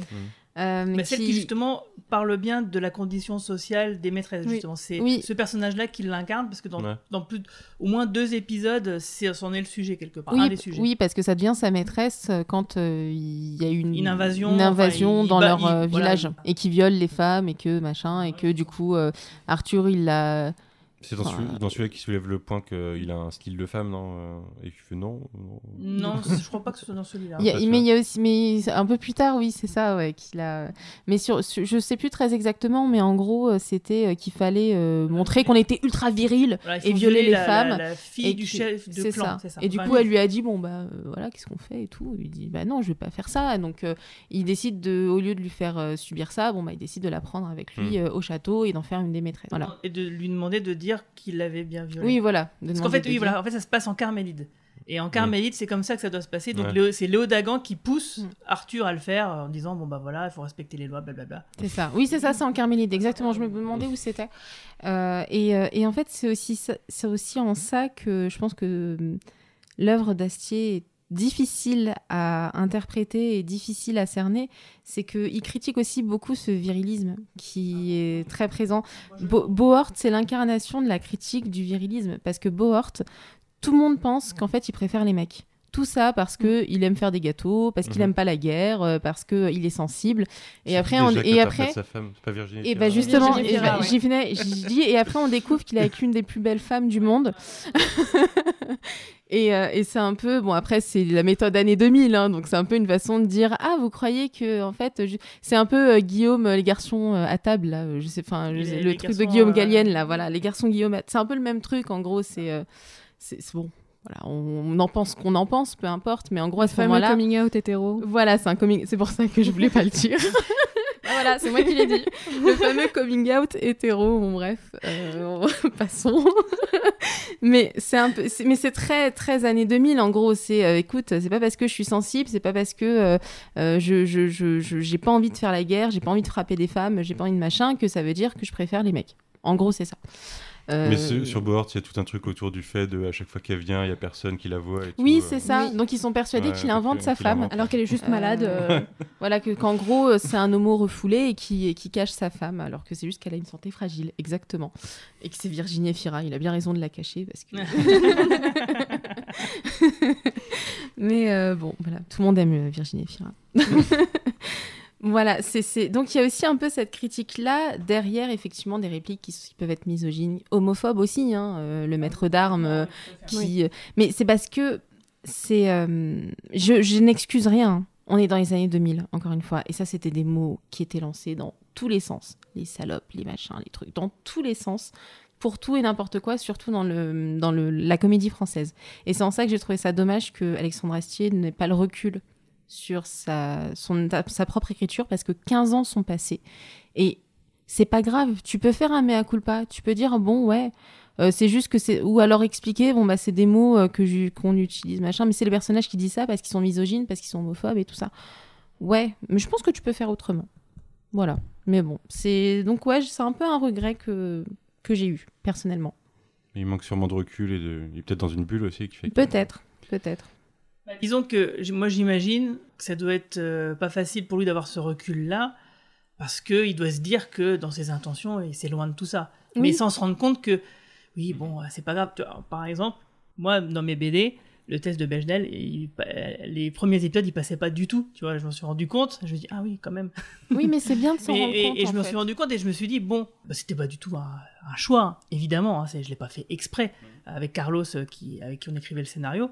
Et après, donc, ben, sans trop de difficultés, euh, on a fait en sorte que ça, ça le passe, quoi, en faisant euh, de la parité, même jusque dans les- la figuration. Alors, j'ai pas compté exactement euh, toutes les hommes et femmes que j'ai dessinés, mais je sais que à peu près, euh, il doit avoir une sorte de parité, quoi, que ce soit dans les personnages principaux, secondaires et même dans les figurations. Bon, bah voilà, quoi, c'est ouais. pas Espèce- grave. quoi. espèce de woke. Non mais on, évolue tous et c'est important de, de toujours se remettre en question en fait, peu importe euh, Mhm. l'âge que tu as. Je suis pas la même personne que euh, à 19 ans et heureusement. Le- la société Heureusement. non plus, donc c'est Et la société non on peut, plus. On peut pas se détacher en tant qu'individu de l'ensemble de la société. Et justement, il faut s'élever, euh, essayer de. Bah c'est ça, il faut, il faut écouter les retours aussi, parce qu'à partir du moment où euh, tu, tu écris ton bébé, tu le filmes et tout, à partir du moment où c'est sorti et c'est visible du grand public, il ne t'appartient plus. Donc Tout à il faut fait. prendre les... faut prendre un peu de faut recul. prendre un peu de recul et il faut écouter les critiques. Et justement, je pensais que c'était un mec assez euh, intelligent et euh, tout ce que tu veux pour avoir ce recul-là et se dire, euh, ok, euh, pourquoi pas en discuter. euh, À vrai voilà. dire, je me pose la question, il y a peut-être de la posture et peut-être qu'au fond, il y pense quand même, tu vois. C'est possible. C'est possible. Je pense parce que quand tu vois dans l'évolution, je sais pas, vous avez lu les BD Juste les premiers, les premières. Plus t'avances, plus tu vois que c'est pareil. Les personnages principaux, enfin les personnages féminins, euh, bon, ils sont pas nombreux hein, dans les BD hein, parce que c'est vraiment euh, heroic fantasy, côté euh, chevalier. chevalier, Mhm. chevalier quoi, quête de chevalier. Euh, mais bon, les personnages féminins euh, sont comme, prennent aussi un peu de place et puis enfin ils ont un rôle quoi, elles servent à quelque chose quoi. Il y a un- notamment un album avec Guenièvre qui est euh, super. Et puis même on le voit, hein, puis même dans le film. Bah, le- là, le test de Bechdel, euh, il est passé, hein, parce que des personnages féminins euh, qui sont bien identifiés, euh, qui parlent d'autre chose que de mecs, bah, il y en a. Ouais, mais c'est pour ça que le test de Bechdel, il est caduque maintenant. C'est que ça suffit pas. Tu, penses qu'il faudrait faire quoi, par exemple? Développer les personnages. Ils sont pas développés? Ils sont. En fait, soit euh, si c'est pas parce que t'es une femme de caractère que t'es un personnage. C'est pas parce que euh, t'es ultra badass et euh, t'as une crête sur la tête que, euh, que tu es badass. C'est, il en faut un peu plus. Y les intentions sont très bonnes, en fait. C'est ça le truc. C'est que Arthur, il est euh, élevé par sa mère. Voilà, c'est sa mère qui l'a sauvé de bah, d'un meurtre possible, hein, parce que son père était absolument horrible. Donc euh, c'est sa mère qui l'a envoyé à Rome pour faire ses classes. Euh, il a, il, a, il a été élevé par une femme, il a été entouré de femmes, et c'est son histoire. C'est juste que ça suffit pas d'avoir juste un personnage soit ultra ambitieux comme la duchesse d'Aquitaine ou Mévanoui euh, ou même Dame Célie et avoir des femmes développées comme Guenièvre. Moi, je pense que la principale réussite, c'est Guenièvre chez les personnages féminins. Et pourtant, c'est une personne très sensible, très romantique, un peu naïve, et, euh, et, pourtant, et pourtant forte, Oui, forte en soi. Mais là, je, je reviens sur le côté Arthurocentré. Est-ce que euh, il y a parce que dans Camelot finalement il y a que euh, Arthur, Guenièvre et Lancelot qui sont développés, qui ont un arc et qui évoluent. Et Les bah, autres ils évoluent pas tant que ça. D'où ma problématique de départ. C'est qu'en fait, c'est un peu pareil pour tout le monde. c'est un peu pareil pour. euh, pour- bah, c'est pareil pour Bort, hein, c'est pareil pour. euh, même Lancelot, c'est pas assez. euh, il manque un peu peut-être de quelque chose chez Lancelot. Mais On parce en, que on son en parlera dans le film. c'est un côté antagonisant aussi, Non. Oui non mais c'est c'est- il est en, Il y a- en il y a- gestation on va dire. C'est oui, c'est ça. Donc il y a, il y a Lancelot, Léo Dagan. bah, il Arthur évolue. passe énormément de temps avec lui, mais Léo Dagan n'évolue pas tant Il que ça. pas, euh, Dame Célie, C'est- elle évolue pas, il Après, est-ce que ça fait, est-ce que l'âge des personnages a un rapport avec le fait qu'au final, On tu, évolue tu plus parce que t'as vieilli, c'est bon, t'es- t'es tu t'as des idées fixées, tu t'as plus, envie de changer d'avis. Non, mais moi, ce que je pense surtout, il y a un truc qu'il faut pas oublier, c'est le temps d'antenne du truc. Euh, Mm. Oui. Oui, si on avait eu plus de saisons ou plus d'épisodes par saison ou plus d'épisodes de 52 minutes, Mhm. euh, oui, là, je pense qu'effectivement, on aurait eu des vrais développements, etc., etc. Ouais, sûrement. Parce que euh, les, les- les évolutions, elles sont mi- minimes. Léo Dagan, c'est quoi son évolution? Bon, bah, c'est qu'il peut à peu près tolérer Arthur maintenant. C'est ce que j'allais dire. C'est bon, c'est pas ouf, Alors, quoi. y a une, on reviendra dessus du coup avec le film, mais il y a une évolution moi que j'ai bien aimé euh, avec Léo Dagan, mais du coup on verra tout à l'heure Ouais. Mais pour revenir sur ce que tu disais tout à l'heure, je suis d'accord que, à mon avis, le test de Bechdel, il est presque contre-productif de nos jours. Ouais. C'est que ça devient un tampon de bon, c'est bon, ça passe le test de Bechdel, j'ai pas besoin de développer quoi. c'est ça. Et, euh, et bah, c'est pas ça l'idée à la base. Non. par rapport aux nouveaux personnages, dont euh, là, au niveau nouveaux personnages, il y a beaucoup de personnages féminins, si, si un spin-off ce serait pas intéressant, quoi. Hum, écrit par quelqu'un d'autre. Ou avec l'aide de quelqu'un Ou d'autre. avec l'aide. Oui, parce qu'il écrit extrêmement bien. hein, Il écrit tout seul d'ailleurs, euh, uniquement assis sur ça? Oui, oui, oui, il écrit. Non, mais Astier, il y a bien une chose qu'il sait faire. Et En plus de composer, parce que la BO est magnifique, BO mais est- s'il y a une chose qu'il sait faire, c'est écrire sur ça. Et surtout qu'il Ouais. il permet pas, c'est un, réalisateur qui permet pas à ses acteurs de faire de l'impro. C'est vraiment à la Tout virgule près. Pour Parce eux. qu'en gros, il dit, voilà, comme j'ai écrit, il écrit les, les Mhm. dialogues en fonction des acteurs qui Ouais. castent. Mhm. Bon, bah, du coup, les, même les acteurs eux-mêmes n'ont pas envie de changer un mot. ça, ça, je comprends, je trouve les dialogues de Camelot, euh, euh, c'est millimétré quoi. C'est ça, non mais sur ça, alors là, il n'y a aucun reproche à faire, c'est formidable. Et c'est pour ça que... euh, Mais dans, dans le film, justement, je trouve que c'est assez rattrapé, euh, il y a beaucoup moins de blagues oppressives, justement. Ah, moi, je voulais parler un peu de la Dame du Lac, qui quand même Oui. euh, euh, est quand même le personnage mystique, vraiment euh, de, divin. Et, et en fait, dans tout- toutes les, tous les articles que j'ai lus, euh, on, la, on la traite de folle. Mais ça, Ah c'est mademoiselle, ça, faut pas faire Comment ça attention. Comment ça, la traite de folle, comment ça Mais je à sais cause pas. du livre 4 peut-être Peut-être, je, je, je sais pas du tout. Même dans le film, en Mais fait. même dans le euh, film. ce qui a été dit, c'est ça. Ouais. de- Alors que pas du tout, en fait. C'est quand même quelqu'un de, de divin qui, fait, qui est entre un enfant qui veut pas faire ce qu'on lui dit euh, et les dieux qui leur disent bah en fait il faut que tu fasses ça et sachant que c'était aussi euh, la nourrice de Lancelot euh, il y a quand même un lien avec euh, qui est un peu euh, détruit et que du coup Lancelot lui en veut aussi elle est, elle est vachement euh, en victime en fait Bah, elle aussi, elle, elle choisit pas son destin. elle hein. choisit pas du tout son destin comme et- plein d'autres personnes. et en fait tout le monde dépend d'Arthur mais Arthur dépend des dieux C'est Dieu qui dit, fais ça. tu dois faire Ouais, ça. Chaque personnage sait, tu dois faire ça. oui Alors, du coup, euh, réfléchissons, quel est, quel est le personnage vraiment quels sont les personnages vraiment libres de Camelot? Prisca Ah oui, Moi, c'est le, le petit personnage que je voulais caser. euh, parce Oh là là, que justement, tellement, c'est- tellement triste que Valérie Benguigui Ouais. soit. Et c'est, je trouve que c'est la, ici, quoi. Ouais. Et c'est la, la- le personnage le plus indépendant. euh, de, Ouais, tu peux de- la, resituer un peu Alors, euh, Prisca, c'est la voyante, euh, pas de Camelot du coup, mais de- du petit village à côté, qui est vraiment le personnage le plus indépendant. Déjà, elle a connu euh, Arthur euh, à Rome. Du coup, ils ont un peu une liaison euh, un peu courte et tout. Mais du coup, ça en fait vraiment euh, le personnage le qui est vraiment euh, à l'égal d'Arthur, en fait. Parce que dès que dès se voient, déjà, c'est dans sa petite tente. C'est vraiment un cocon hors du monde. Et du coup, on n'a plus, on plus la condition sociale du roi Arthur. C'est juste Arthurus. Prisca, c'est sa pote en fait, c'est devenu, c'est devenu sa poteau. hein. et, euh, et puis elle fait sa vie comme elle peut, elle, euh, elle, escroque, elle escroque un peu les gens, mais euh, bon, elle, elle réussit quoi, elle vit sa vie tranquille. Et du coup, euh, je- elle lui parle vraiment comme, comme un ami en fait, pas comme le roi. Donc c'est vraiment le, le- le personnage qui va l'aider aussi, euh, même si elle apparaît pas beaucoup. Ouais, c'est un super personnage. C'est rafraîchissant, ouais, quand Ouais. on Et c'est voilà, ça, ça pose un- une autre histoire, une une parenthèse en fait. C'est vraiment la tante qui fait vraiment parenthèse dans l'histoire, euh, même si elle va l'aider sur la suite en fait. Donc voilà, c'est pour ça que Oui, même si malgré elle, en fait, euh, elle lui balance des trucs. Oui. Oui, voilà, elle va pas, elle va pas avoir de retenue par rapport à sa condition en fait. Elle lui dit, les, elle dit Voilà, les choses qui oui. sont vraies, elle lui dit ce qui est quoi. C'est ça. Mm. Voilà, donc c'est pour ça que c'est un de mes personnages préférés aussi. Oui, c'est vrai qu'elle, oui, elle choisit. euh, mais c'est vrai que parmi les personnages principaux. euh, Mm, mm. Je ne savais pas, du coup, l'actrice est morte, c'est pour ça qu'elle oui. apparaît un peu Oui, ça fait des années, ça fait des années maintenant Ouais, ouais, qu'elle est.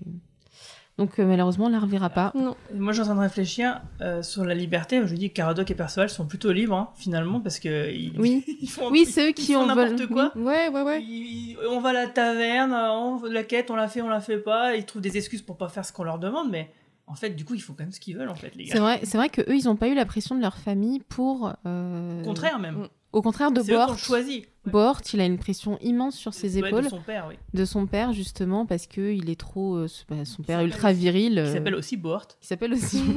C'est- non, mais c'est un détail, mais, Oui. mais on voit à quel point ça joue Ouais. quand même. Oui, c'est ça, c'est qu'il a une pression énorme de la part de son père euh, parce que bah, justement hein, les insultes homophobes, son père les balance, hein, mais ça, on- mais c'est un personnage détestable, donc ça c'est vraiment euh, parce que oh mais vas-y, faut être comme moi quoi, faut être viril, faut être fort, euh, faut voilà. C'est- Perceval contre toute attente, enfin contre justement sa pression familiale à lui. Mm. mais bah lui, il, il fait ce qu'il a. Il fait ce qu'il a envie de faire. Mm. Et on retrouve ça aussi un peu avec. euh, alors, j'ai plus le nom du personnage, mais du coup, c'est le père de Léo Dagan. Goustan de Carmel. Ah Goustan. Euh, joué par Philippe Naon, qui n'est malheureusement plus là non plus. Mais du coup, il, il va aussi avoir cette pression sur Arthur, qui lui. euh, bah, Et sur il- Léo Dagan. Et Léo Et Dagan. Léo Dagan. Mais Arthur s'en fout, il dit Moi, c'est moi le roi, donc je fais ce que je veux. Mais, et- mais au Dagan, on sent, on sent quand même la Ah, on sent pression hein. paternel en disant Oui. bah voilà. Mais, je veux dire, Goustan, il trouve que Léo Dagan, il est trop, euh, Ouais. trop doux, quoi. Trop faible. laxiste, Ouais, c'est ça. Alors il dit ouais bon, pff, quand même. Hein. Oui, le, oui, le Dagan qui aime les catapultes et qui veut cramer tout le monde.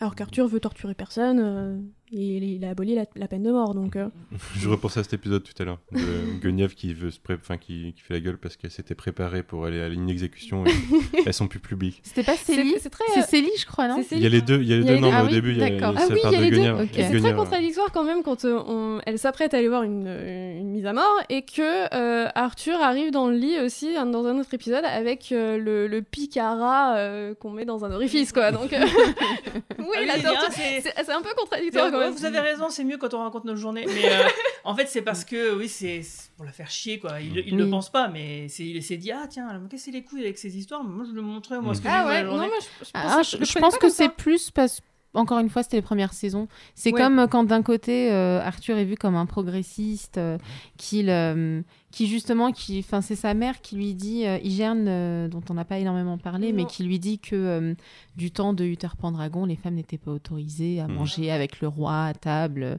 Enfin voilà, il y a plein de choses comme ça. Ouais, et pour... quand, quand elle lui dit ça, c'est pour avoir en échange des sous pour aller. Ouais. Oui, faire- non mais non mais je veux dire, c'est ça veut dire que en gros, c'est encore pire avant. Oui. et que euh, il est vu comme un progressiste, alors que d'un autre côté, t'as un autre épisode où il dit à, à, à Guenièvre, euh, non mais moi en tant que mec, je peux avoir de- des maîtresses, Mhm. mais euh, toi en tant que femme, euh, c'est le voilà. progressisme intéressé quand même. Voilà. C'est Guenièvre qui lui pose la question d'ailleurs. Ah, mais moi, je pourrais pas avoir. euh, Ouais, c'est ça. Non, non, non. non, non, ça marche pas comme ça en fait. Et après, il essaye de trouver. Bon, après, il est, il est du point de vue extérieur, il est ridicule parce qu'il essaye de trouver Mhm. une justification. Et, il aussi au il contraire, et aussi au contraire, quand euh, euh, c'est le personnage d'Elise Moon qui arrive et qui lui dit non mais faut avoir qu'une seule femme et, et pas de maîtresse, Oui. Mhm. et euh, t'as qui lui dit mais euh, mais ça, on- n'est pas des sauvages non plus. Enfin, euh, oui mais tu n'as pas d'amant madame, donc du coup comment on, comment on fait? Mais ouais c'est vrai que le duo Igerne et Krida, Oh là là. ah là là, on dirait un peu les, les la version féminine des deux petits vieux des Muppet Show. J'ai pensé au même. J'ai pensé au même, c'est que. Par contre, mais ce qui est, mais ce qui est incroyable, c'est les, les- les punchlines qui sont Ah ouais. balancées, quoi. La tante, la tante d'Arthur qui enchaîne, qui enchaîne, qui enchaîne. C'est, c'est assez. euh, Avec Claire Nadeau, elle est fantastique. Enfin, je- Ouais, ouais, c'est, très très drôle. C'est très famille toxique et hypocrite quand même, mais ça en devient très drôle en fait. Heureusement que c'est pas la nôtre, mais euh, Non, non, voilà, de l'extérieur, c'est, très très drôle. Mais oui, mais c'est vrai qu'ils sont pas très bien entourés, euh, Mm-mm. tous ces personnages. Je me suis fait attraper cette nuit dans le couloir. Dans le couloir, mais qu'est-ce que vous foutiez dans le couloir? Je vous avais interdit de sortir. Mais j'avais faim, j'étais allée me chercher un, un petit bout de pain dans les cuisines. Mais j'avais bien fait attention d'attendre 4 heures du matin pour croiser personne. 4 heures du matin, il y a Caradoc déjà dans les cuisines. Oh non mais Caradoc, vous m'avez dit qu'il y était à 2 heures. Oui, il y a aussi à 4. Et puis je vous avais dit, je vous avais dit, je vous avais surtout dit de pas sortir de votre piole. Je suis claustrophobe dans ma piole. Non, mais la Dame du Lac, elle, bah, elle subit en fait. Oui. Euh, c'est un peu la stagiaire, je trouve, euh, des dieux. C'est un peu son test.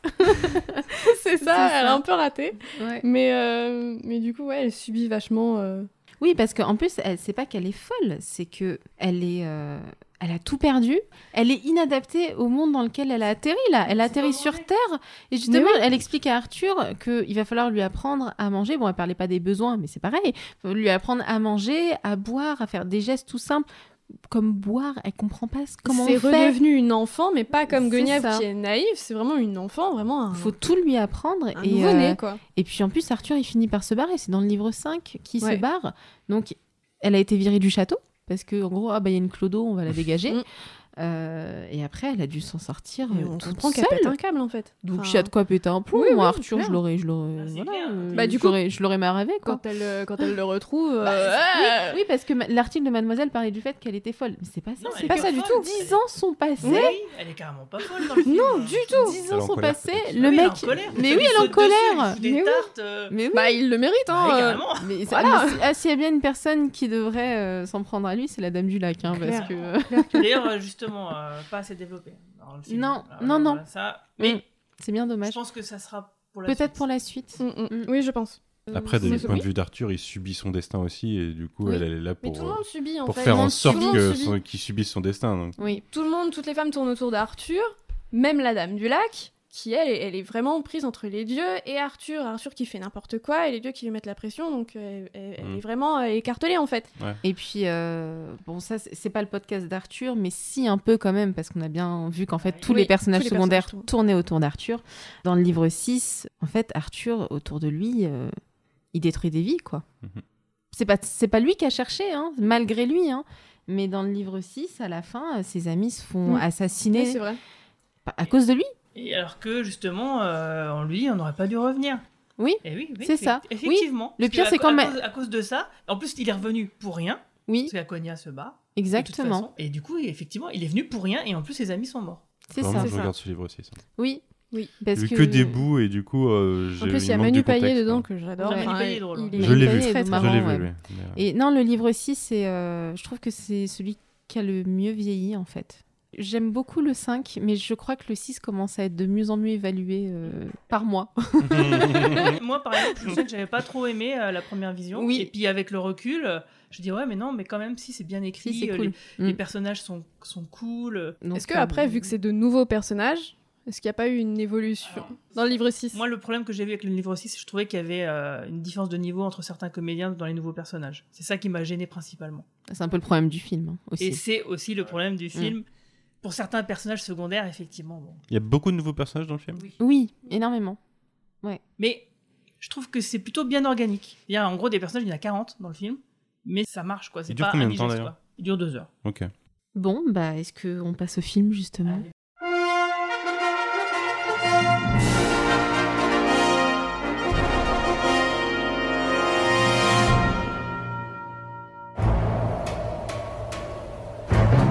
Où est Pendragon Un gars pas bien grand, blanc comme un cul. Ça me dit rien. Dix ans qu'on n'a plus vu son pif. Il est cané, le fils Pendragon, on le sait tous. Évidemment qu'il est pas mort Ça fait dix ans que je vous le dis, gros salsifis Mon Dieu, par tous les saints.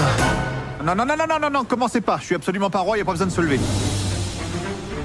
Ah, Seigneur Lancelot Retrouvez-le ou je vous fais tous pendre par les parties. Bravo, alors c'est très constructif.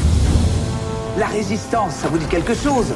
Allez, en piste Donc bah oui, bah on va enfin parler du film, parce que bon, c'est vrai qu'on gratte un peu le sujet depuis tout à l'heure, on tourne autour du pot, bon, c'est le temps de rentrer un peu sur le sujet. Alors euh, juste un truc, euh, bah, le film, pour l'instant, c'est un succès hein, en termes de box-office, contre toute attente, euh, parce que malgré le Il est pass pas sorti au bon moment il est encore. pas du tout sorti au bon moment. Quelle poisse.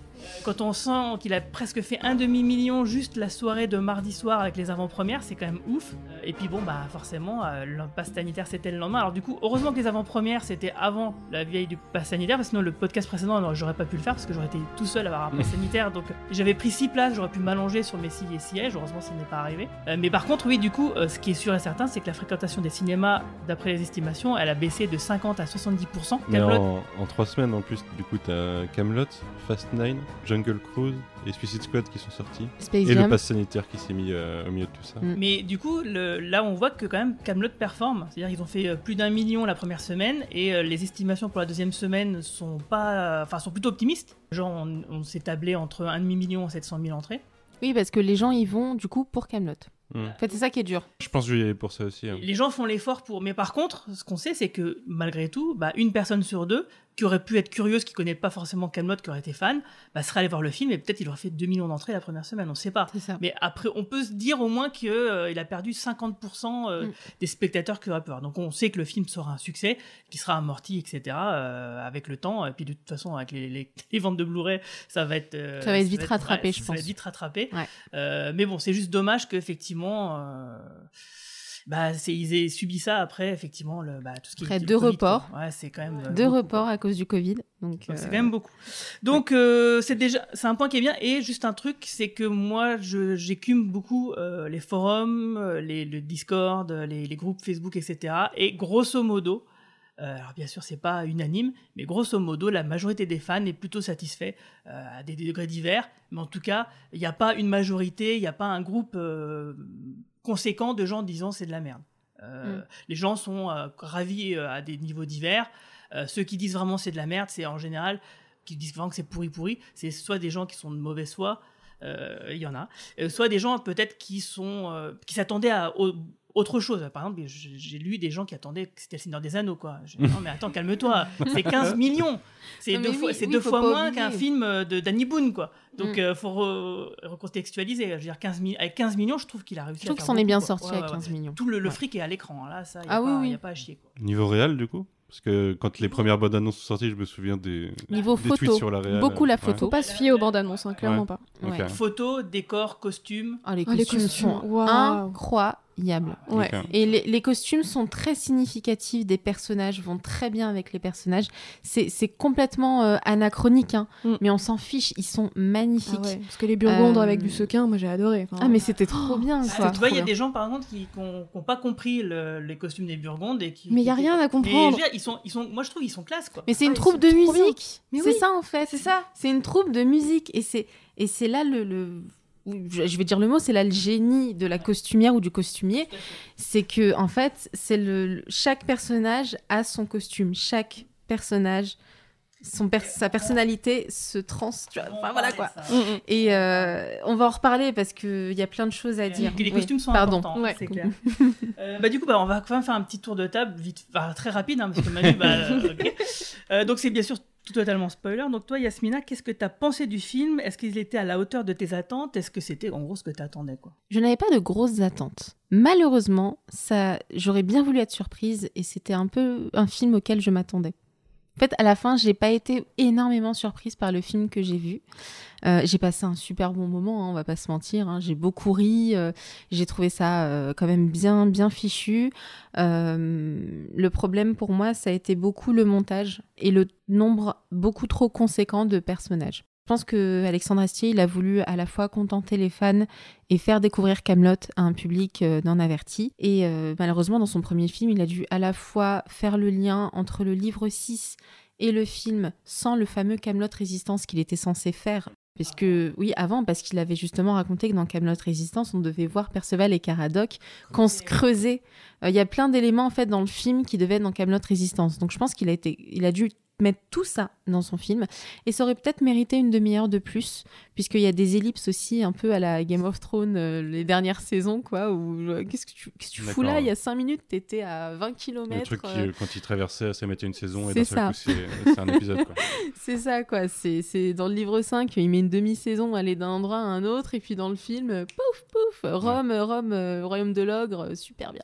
Ouais, mais tu vois, ça dans- on, a, on a du mal à voir le, le- le- le- le- la temporalité, quoi. Ouais, on ne sait pas si ça se passe en trois semaines, en Exactement. trois mois. euh, Ouais. bon, Ouais. On se doute que c'est plutôt trois mois que trois semaines, Oui. mais c'est très mal exprimé. Euh, en fait, c'est des- plutôt des ellipses à la, à la Christopher Nolan euh, pour moi. C'est-à-dire, des, t'as des grosses ellipses. Ouais, genre Dark Knight. Rises où il y a six mois d'un coup. voilà, Ah, peut-être, ouais. tu- et Ouais, du c'est coup, peut-être un tu- peu tu plus dis, ça. ah, ah oui, c'est bizarre, effectivement. Et en fait, on sait qu'il y avait un montage euh, de base qui faisait 2h20 et qu'il a raboisé des trucs parce qu'il Oui. trouvait que c'était c'était trop, quoi. C'était Mm. indigeste, peut-être. Mais tu vois, dans Game of Thrones, saison 7 qui fait ça beaucoup. Oui, c'est je la ça, c'est trouve la très saison 7. efficace. Donc ça me Oui. perturbe pas parce que je connais la temporalité normale des choses C'est et ça. je la trouve efficace. Donc si c'est Eh dans ben, le même. euh, C'est ce que j'allais dire pour Camelot, c'est qu'en fait, tu passes un super moment. Tu vois les défauts, tu vois les qualités. La BO est incroyable. Je pense que j'avais sous-estimé le talent d'Astier euh, pour la musique parce que euh, c'est, c'est- elle est parfaite. Vraiment, je crois que c'est avec les costumes ce qui m'a le plus. euh, le- Ce qui m'a le plus surprise finalement, c'est pas l'histoire, c'est vraiment le- les costumes et, euh, la musique.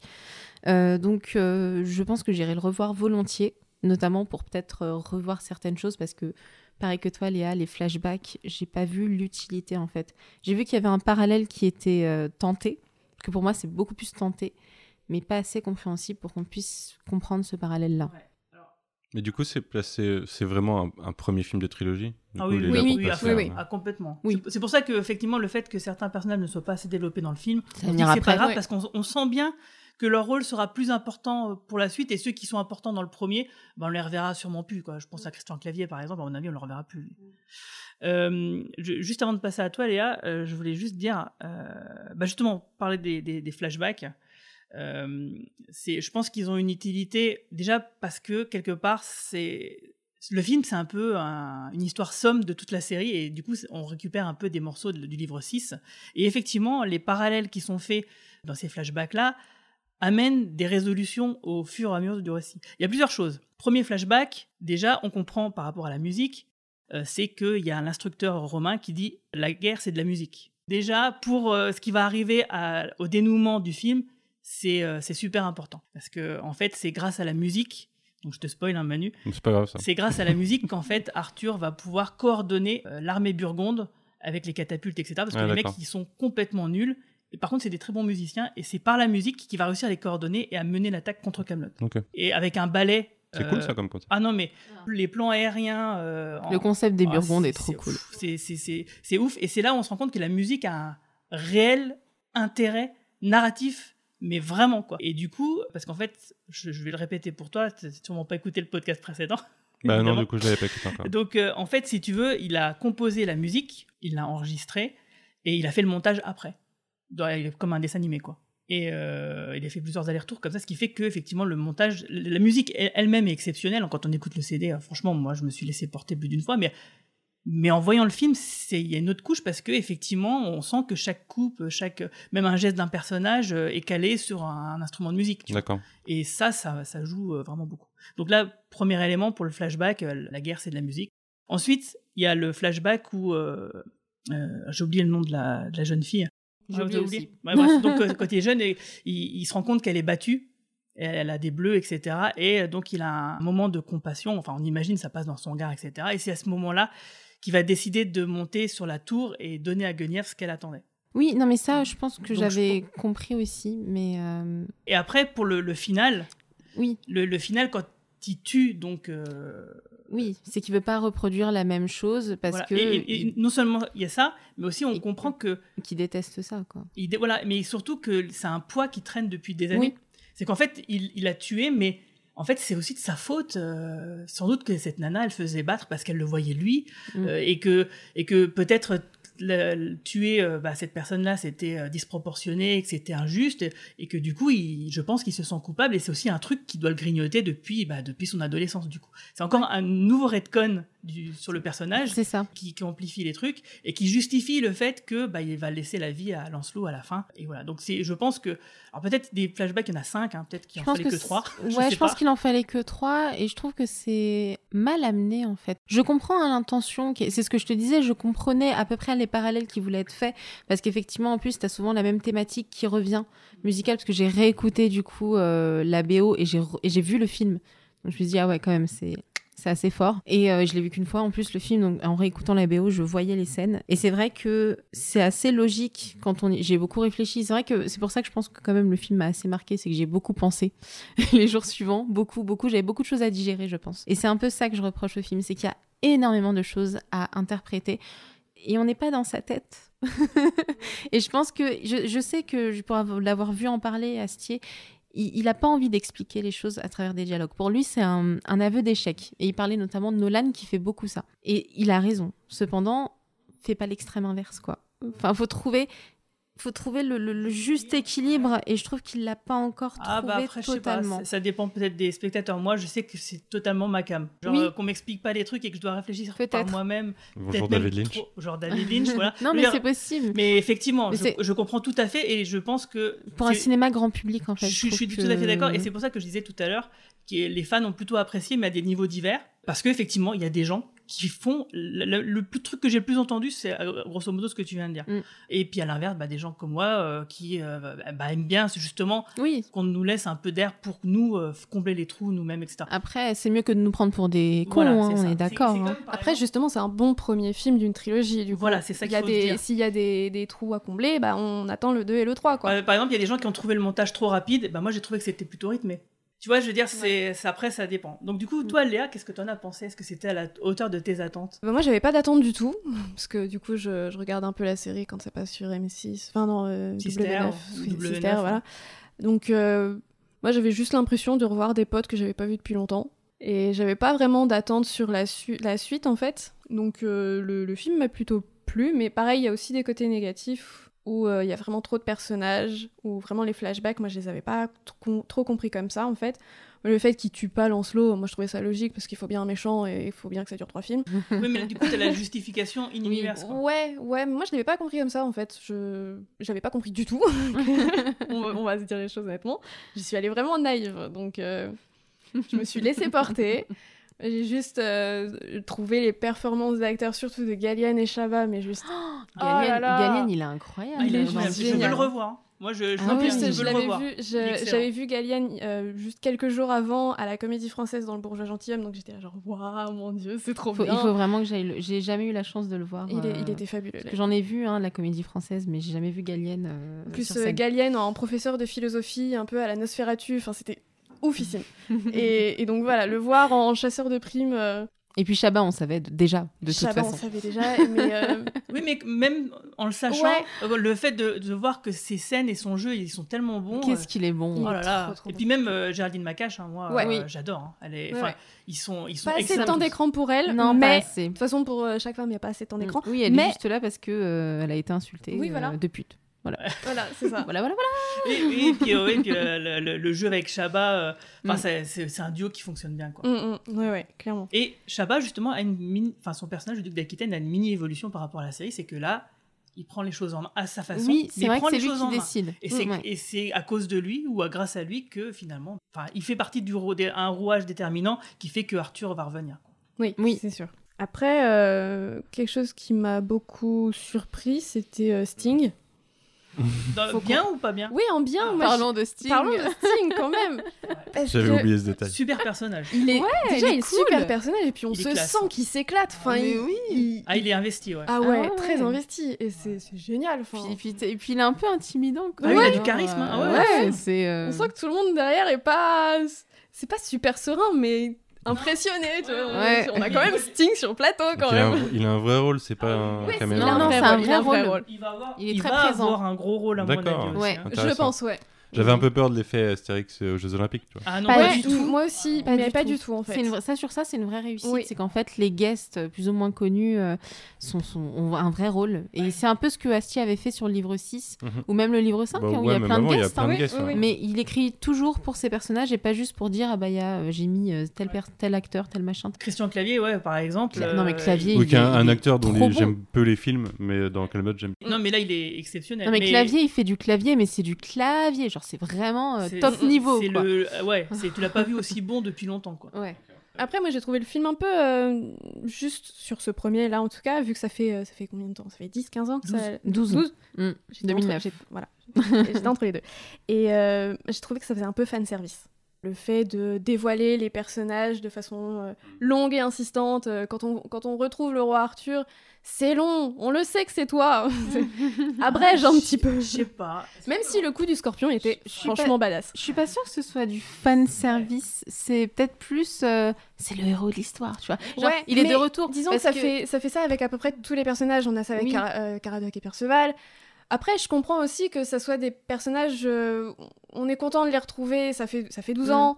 On a, revo- on a l'impression de revoir des potes et tout, mais c'était un peu trop insistant pour Je reviens sur le podcast je précédent le parce que c'est c'est marrant ce que tu dis parce que tu vois par exemple nous ce qu'on a pointé comme un des défauts du film c'est qu'effectivement les retrouvailles entre Arthur et tous les personnages c'est montré c'est cool etc et il en manque un Léo Dagan on Léo voit pas- Dagan, on mais voit pas sa retrouvaille et c'est un manque donc du coup tu vois c'est c'est marrant que toi tu trouves Alors, que il ça- en manque un euh, vraiment pour de vrai, c'est Yvain. Oui, Yvain, euh, euh, oui non, mais ce que je veux dire dans- Voilà. on nous montre les Mais- retrouvailles de tout le monde Oui, ils ont pas une sauf Léo. Dagan Mais justement, avec Léo Dagan, je trouvais ça intéressant qu'il retrouve pas Arthur en premier, mais justement, quand, euh, bah, quand il revient avec on le voit Guenièvre, pas, quoi mais il revient avec Guenièvre, Ouais, ils font une soirée et Il y a justement. une ellipse. juste- Ouais, Moi, je, moi, je oui, il y a une grosse ellipse, c'est vrai. on, on voit pas leur rencontre Ouais, mais justement, je trouvais ça encore mieux parce que dans la fête qu'il organise, euh, t'as quand même Léo Dagan qui dit en premier euh, Je fête le retour de ma fille. Et du coup, du coup c'est ce, ce sur quoi je voulais rebondir euh, tout à l'heure. C'est vraiment un changement de. Enfin, une petite évolution qui prend en considération sa fille. Enfin, il est content de retrouver sa fille. Oui, Et alors que la dernière fois qu'elle s'est barrée, voilà, euh, il y il a que Célie qui l'a il n'y avait pleuré. rien à faire. Il y en avait Mm. rien à faire. Et je trouvais ça super intéressant et très touchant. C'est- marrant de voir que pour certains des défauts sont des qualités et vice versa Oui, c'est- et- c'est- Après, est-ce que le jardinage l'a un peu euh, assoupli ou je sais pas mais- Peut-être. Peut-être, sauf qu'à la fin, quand il crame son jardin et qu'il euh, retourne à la guerre, mais. Oui, parce Mais que bah, c'est ça qui est drôle avec Léo Dagan, c'est qu'il est un peu tourné en ridicule. Oui, euh, oui. Et euh, c'est Célie qui regarde d'en haut, là, Léo Dagan en train de faire du jardinage. Et euh, sa sœur Et, Et sa et sa sœur, la sœur de Célie, qui est, enfin la sœur de Léo Dagan, pardon, qui est aussi, qui est aussi au top. Ouais. Et, euh, et C'est un juste- nouveau personnage on Oui, déjà- c'est un ouais. nouveau personnage. Ouais, du et coup. c'est- mais c'est une, Ouais. c'est une évolution qui est intéressante parce que Léo Dagan, c'était un peu le ouais, je suis viril. Genre, non. Et puis, bah, même au début au du final, film euh, où ma euh, femme il dit. plus que moi. Non mais, non, mais c'est ça, même au début du film où, euh, je sais pas de, de qui il dit euh, qu'il lui manque des seins. Enfin, encore une remarque Ah, ultra le, c'est le, ma- misogyne. le, euh. ma- le- son beau-frère en fait. Son beau-frère, ouais, voilà, bah, Oui. c'est ça, oui. Parce qu'il aime pas faire la euh, guerre. euh, C'est ça, parce qu'il aime pas faire la guerre. Donc, euh, Sauf que deux secondes avant, il était en train de faire du jardinage. Ouais, parce que... ça. Par contre, euh, juste un détail, moi, je, Calo Grenan, je voudrais bien savoir comment il a fait pour récupérer ses cheveux. Je suis très intéressé. Parce que euh, le mec était chauve et là, il a des cheveux. hein. Ah, mais j'avais pas tilté, mais oui, complètement. Mais c'est vrai ça. faut que je revoie C'est quel perso ça C'est le, le, le roi d'Écosse. Ouais. Ah Qui est, oui, euh, c'est vrai. oui, c'est En fait, il est réfugié chez Dagan, il fait du jardinage avec lui. Ouais. D'accord. Mmh, Oui, oui. Calogrenant, c'est un peu le suiveur euh, Oui, c'est là, oui. discret. euh. Mais bon, j'aime bien. il se Ça manquait, un- ça manquait un peu d'Hervé quand même. Harvey Drinel Ouais. Oh non, je trouve qu'on l'a trop vu, moi. hein, Ah, moi, moi, il me fait rire. Il me fait rire Ah, aussi, mais ouais. je trouve qu'il était un peu trop. Euh, Hervé Drinel, c'est celui qui dit euh, Moi, cette semaine, j'ai rien foutu. Oui. pas. Par rapport à quelle semaine? Toutes les semaines? En tout cas, euh, ouais, il y a beaucoup de personnages et moi je trouve que ça marche bien, c'est plutôt organique parce qu'ils servent tous l'histoire. Mm. Ils sont eux-mêmes. Alors, on le sait, on l'a toujours dit, c'est une grande force de Camelot, c'est genre en trois secondes, on sait qui est ce personnage, quel est son rapport avec les autres, qu'est-ce qui, ça fonctionne dans l'histoire, etc. C'est ça, il sait très bien faire et dans le film, bah, il sait tout aussi bien faire parce que sinon, avoir 40 personnages comme ça. Euh, Mm. pour un premier film, ouais, Après, j'ai serait impossible. j'ai un peu eu peur au tout début du film, quand on... j'ai senti que c'était un peu la même dynamique que sur les premières saisons, que ça envoyait gag sur gag. Je me suis dit, deux heures comme ça, ça va pas le faire. Ah oui, bah, Ouais. heureusement, oui. Mais heureusement, Heureusement, ça se le cas. heureusement, ça se Bah, il calme. faut, oui, il faut. Mais il faut retrouver, truc, quoi. faut retrouver un petit peu comme euh, l'histoire de la cage où il y a Arthur dedans. euh, arrêtez-moi, arrêtez-moi. Donc euh, bon, c'était très drôle. C'était très drôle. C'était drôle. c'était très- Mais justement, à petite dose comme ça, c'était bien, c'était bien foutu. Mais j'avoue qu'au début, j'ai un, un petit peu peur. Bah moi justement j'avais peur que des, des personnages comme celui de Guillaume Gallienne ou euh, Clovis Carniac euh, prennent trop de place. Et en fait non, ils, ils- ils ont, on, on les voit du coup pas assez. Mais ils ont une vraie utilité. Mais ils ont une vraie euh, utilité, c'est ça. exactement. Mais je pense qu'avec euh, 40 guests, euh, enfin 40 personnages au moins, on peut pas euh, justement tous les mettre en même temps. Il impossible. faut Bah, vraiment pour moi, c'est le défaut, hein.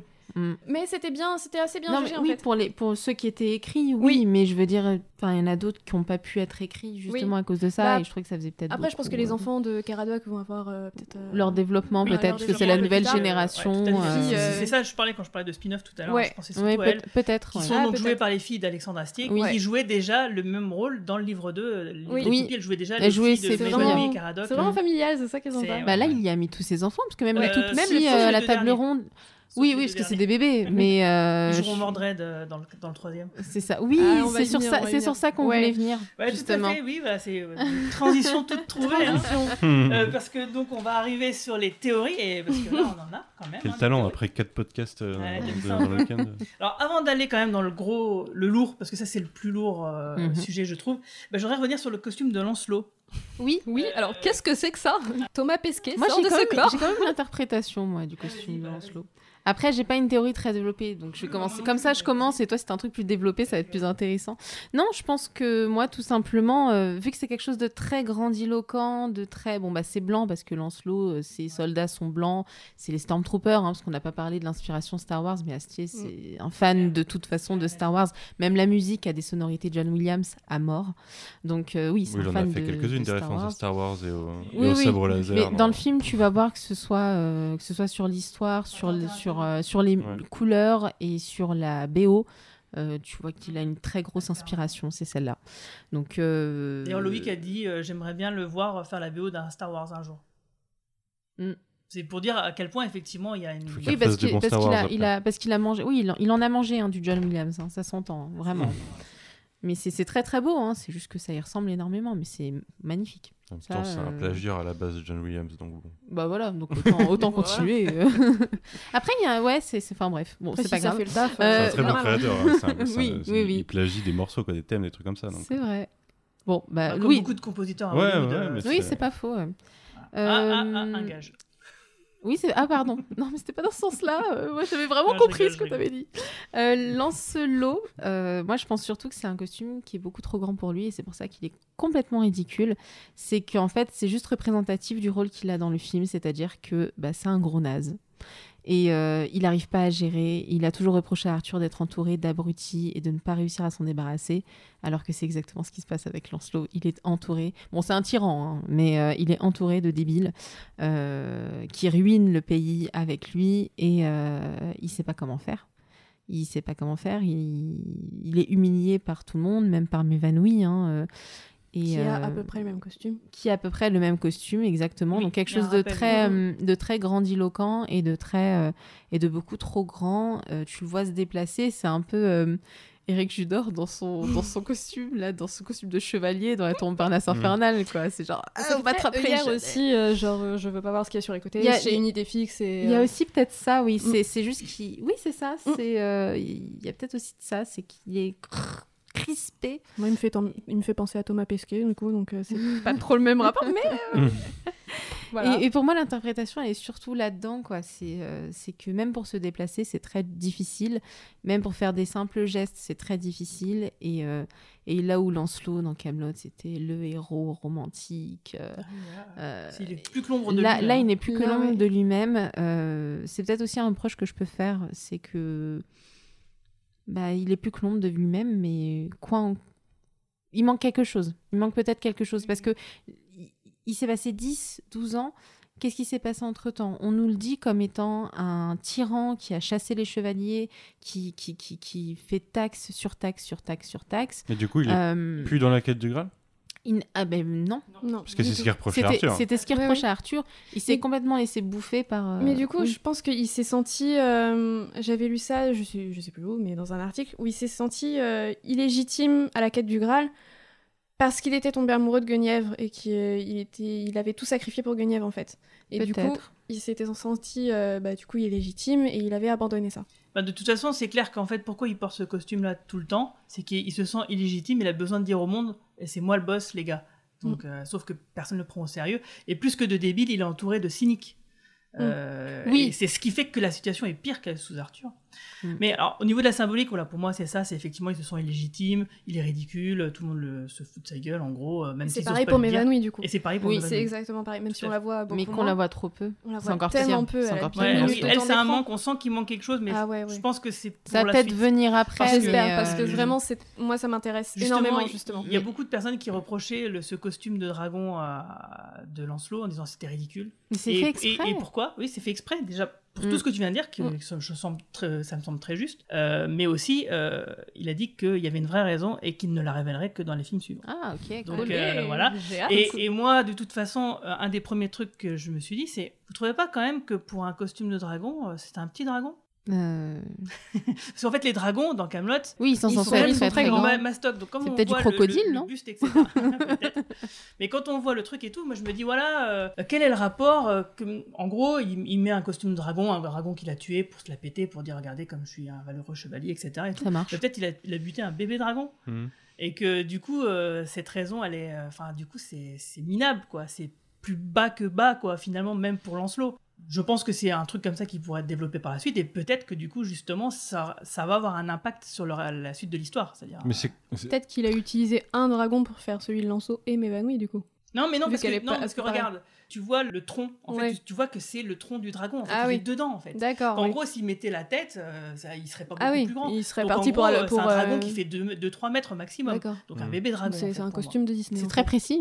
Ouais, je pense. Non, mais C'est un costume pour faire la parade de Disney. Je me suis dit que du coup, c'était quelque chose de très lâche, en fait, de pas du tout à la hauteur de justement de ce qu'ils essaient de, de- de défendre et de paraître, etc. Mais Et c'est je- un couard, hein, de toute Tout à façon. fait. Et je pense que du coup, ça, comment il a acquis ce costume-là, comment il a tué ce, que je pense être un, donc un bébé dragon, je pense que ça va avoir une conséquence pour la suite. Mais il a, Mhm. il a une trajectoire établie sur la trilogie, Lancelot ou euh, C'est censé être le vilain de la trilogie ou est-ce qu'il C'est va, il va y avoir rédemption? on sait pas Parce trop. que C'est si, difficile à dire. s'il a passé 10 ans au final à devenir ce qu'il reprochait à Arthur d'être, peut-être que sa trajectoire se Non, rendre non, compte parce que là, que- c'est pire. Non, pire. là c'est pire. Là c'est vraiment un Mais pire. justement, peut-être que sa trajectoire c'est de se rendre compte de ça et de se retourner et de, rallier Arthur. Franchement, c'est ouvert. Moi, je, je pense que Ouais. les deux se valent. Il y a une, pèse- il y a une scène post-générique qui t'annonce quand même que ça pue un peu. Ah ouais. Mais que ça n'empêche pas que, malgré tout, euh, Lancelot pourrait avoir une rédemption. Peut-être. J'imaginais plus une rédemption de m'évanouir, mais ce sera peut-être Lancelot pour le coup. Et parce que m'évanouit, c'est vraiment. euh, Parce que bon, niveau bah, mais- connasse, on y est. Enfin, Oui, euh, bah, mais même un peu trop. Je trouve ça dommage. Parce que vraiment, même ses enfants, donc euh, ses enfants ont rejoint Ouais, le parce camp de son on peut père. se dire qu'elle est pas euh, si connasse que ça parce qu'elle veut quand même récupérer ses enfants, mais quand tu vois que même ses enfants ne veulent, ils veulent pas, sa mort Non, ils veulent même sa oui, ils veulent même même qu'elle crève. Et c'est, C'est- c'est- en fait, j'avoue que j'imaginais un peu une Cersei Ouais, évanouie, ouais, ouais, c'est quelqu'un, c'est quelqu'un qui veut le pouvoir, qui aime le pouvoir, mais qui aime ses enfants encore plus Mm. et, euh, et qui au moins montre de l'amour à quelqu'un. Parce que là, m'évanouit, c'est juste Ouais, mais une connasse sans c'est cœur. vraiment l'amour? Parce que au final, euh, est-ce qu'elle veut pas les récupérer pour avoir un moyen de pression Euh, Est-ce que elle Qui, qui ça m'évanouit Ouais. Non, mais justement, c'est pour ça que je dis que Cersei, elle, au contraire, aime Oui. ses enfants. Ah oui, oui. Euh, donc c'est pour ça que je trouve ça dommage, c'est que m'évanouit, c'est juste que. Bah, c'est juste qu'elle. re- Enfin, Ouais. c'est juste une connasse. Une grosse connasse. D'ailleurs, bah, filles le disent, c'est une connasse. Mais oui, mais c'est, mais c'est dommage, quoi. C'est, Ouais, mais on après, en deux que- minutes d'écran, on n'a pas trop le temps de Oui, développer. Ouais. euh, Peut-être que chose. par la suite, il y aura quelque chose. Et, je pense. Je pense parce que Ouais. euh, là, clairement, c'est un des personnages qu'on ne revoit pas du tout Non. dans les derniers Non. actes. Mais elle était tellement Et on sait importante même pas ce qu'elle devient à On la sait pas fin. ce qu'elle devient, donc je pense que voilà. il- La post c'est sur elle ou c'est sur Non, Lancelot du coup non, Non, c'est sur, euh, euh, Bon, on peut spoiler de toute façon. Vas-y, on est en train de spoiler c'est sur comme- Méléagan. Méléagan. Méléagan, c'est celui qui, euh, tu sais, qui euh, bah, réponse quoi, celui qui manipule Lancelot pour lui faire tourner la carte. Et, euh, et en fait, on, on- on- on voit ce qu'il décrit dans la série. À un moment, il dit oui, je sors de mon trou, euh, je, je me rampe jusqu'à boire de l'eau croupie qui traîne, etc. Ouais. Et là, mes ennemis savent que je me Tressaille, réveille et que c'est voilà, que car c'est la ils merde. savent que je donc, suis en gros, ce qu'il décrit, on le voit à l'image, euh, tout simplement. Quoi. Voilà, dans la scène post-générique. euh, Et donc, si t'es fan de la série, tu sais. Tu sais que ça va être la merde. Ouais, ok. Parce qu'en gros, euh, Arthur euh, bah, gagne hein, euh, à la fin contre les gentils Lancelot. euh, le gentil, les gentils gagnent, euh, aidés par la jeune génération, du coup, qui aura son importance, je pense. Oui, parce que du coup, euh, on a un petit, on a un enfant de quelqu'un, mais on sait pas trop qui c'est, qui est magicien. Alors, est-ce que c'est le C'est pas le fils, c'est le, le C'est fils le- du roi Lot. C'est le fils du roi Lot. C'est le fils du un- roi Lot. Ah oui. En C'est- fait, dans ah oui, du coup, c'est t'as le fils de Ropars, celui qui a la moustache, qui se marie avec la fille de Caradoc. Ouais. Et C'est le l'autre, j'ai oublié d'où il vient. Mais sur le fils ses roi pouvoirs de sa mère, de Anna. Bah, euh, sûrement. Bah, oui. Et du coup, Et de, et de- bah, Mais de- on va en Ouais, revenir. oui, mais du coup, revenir. parce que non, mais tu sais quoi Ouais. Euh, Il y a une théorie aussi là-dessus que Ah, j'ai bah, vue vas-y. sur YouTube. Vas-y, on voit. Non, où justement, ce serait peut-être lui Mordred en fait. C'est juste qu'il a un Ah, autre oui, nom. ça, ouais. oui, j'y crois pas une seconde. Mais je me dis, je sais pas. Je sais pas. Est-ce que ce serait pour qu'il soit assez âgé pour que euh, mène à la chute d'Arthur euh, à la fin? Pas complètement impossible. hein. Mais j'ai une autre théorie qui est peut-être. euh, Enfin, on Ouais, va on va en parler. parler. On, va en parler. On, a, on a la même. Parce On fait, fait du suspense. En fait, ce qui s'est passé, c'est que je dis, on discutait avec Yasmina sur Twitter et en fait, on s'est rendu compte qu'on pensait la même chose. Et en fait, dans le podcast précédent, j'en avais parlé avec les autres, mais on l'avait pas enregistré. D'accord. Ah oui, du coup, j'aurais pas pu savoir. Mais avant ça, on va revenir un peu sur Lancelot parce qu'il y a un des plans finaux qui est super important qui montre qu'effectivement Lancelot, il y en a encore sous la pédale quoi. Tout n'a pas été raconté. On sait que le château où Guenièvre est, est enfermé est hanté. Enfin, ils le disent. Au début, on croit que c'est une blague, etc. Évidemment, c'est pas une blague. Euh, un des derniers plans du film, c'est euh, bah il y a un fantôme géant d'un roi qui apparaît euh, Avec effet- euh, pas mal fait, hein. Ouais, super Oui, stylé, spécial, super stylé. Là, du coup, dans la- il y a très peu de fantaisie dans le film, mais Ouais, là, on y mais est. ça- ça, ça te- calme. Ça, ça, ça, ça claque Je crois bien, que c'est ça qui m'a donné envie vraiment de voir la suite. Parce Ouais. que Et puis avec la musique qui monte comme Ouais, ça, oui, c'est ouais, ouais. ouh, là tu dis Là, oulala. là, j'attends la suite. Là, pour le coup, j'attends c'est vraiment la la suite. merde. C'est ça. Et, et donc en fait, t'es un roi géant, donc en gros, c'est un... et c'est le roi Ban, parce que c'est son château, Mhm. etc., etc. Ah, Alors, ok. donc en comprends fait, des trucs. donc, le, le- le roi Ban, euh, on en a, on l'a évoqué plusieurs fois dans la série. Donc euh, c'était euh, dans la légende, c'est le- l'époux de la reine Hélène, donc euh, qui règne au royaume de Benoïc, entre la Bretagne armoricaine et la Gaule, donc c'est Nantes hein, à peu Mhm, près. mhm.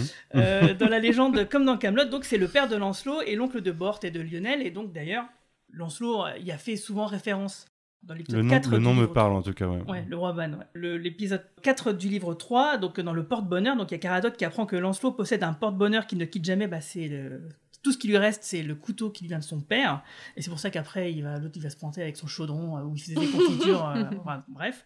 Mais en tout cas, voilà, c'est, c'était pas le sujet de l'épisode, ça a été placé comme ça, mais c'est bien placé.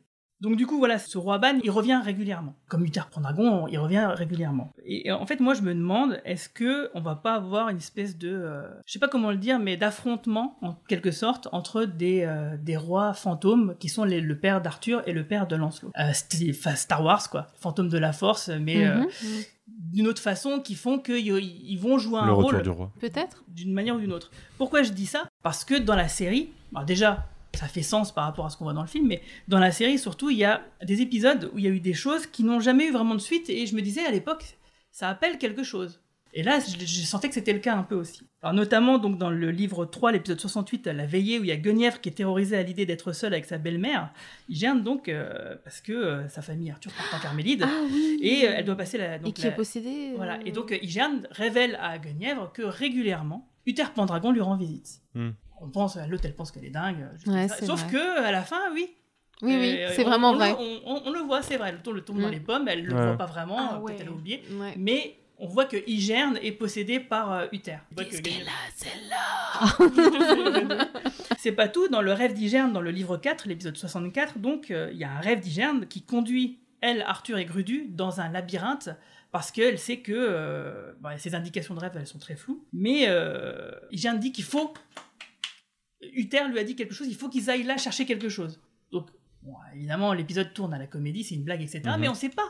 De toute façon, elle aura son importance, hein, Igerne. On l'a pas vu comme au même titre qu'Yvain, on l'a pas vu. Là, je pense qu'on la verra Tout par à la fait. suite, Donc hein. je pense que si Igerne est absente du premier film, c'est qu'effectivement elle va avoir un rôle à jouer par rapport à ça. Notamment, il y a aussi un autre détail moi qui m'a marqué chez le duc d'Aquitaine, c'est que Arthur récupère le costume de son père. À un moment il dit Ouais. bah ah, le costume là il est pas mal, euh, vous pouvez pas me le filer là celui-là plutôt. Ah bah tu tiens mais ça justement tu c'était à vois votre un affrontement en mode il y en a un qui possède Lancelot, un qui possède Arthur. Je ne sais pas. En tout cas je, je pense qu'il y aura bah de toute façon le, le fantôme du roi Ban il est là, ok. Donc Mhm. je pense qu'il y aura le fantôme du Terre Pendragon qui va arriver. Surtout que ça permettrait de conclure certaines choses pour Arthur.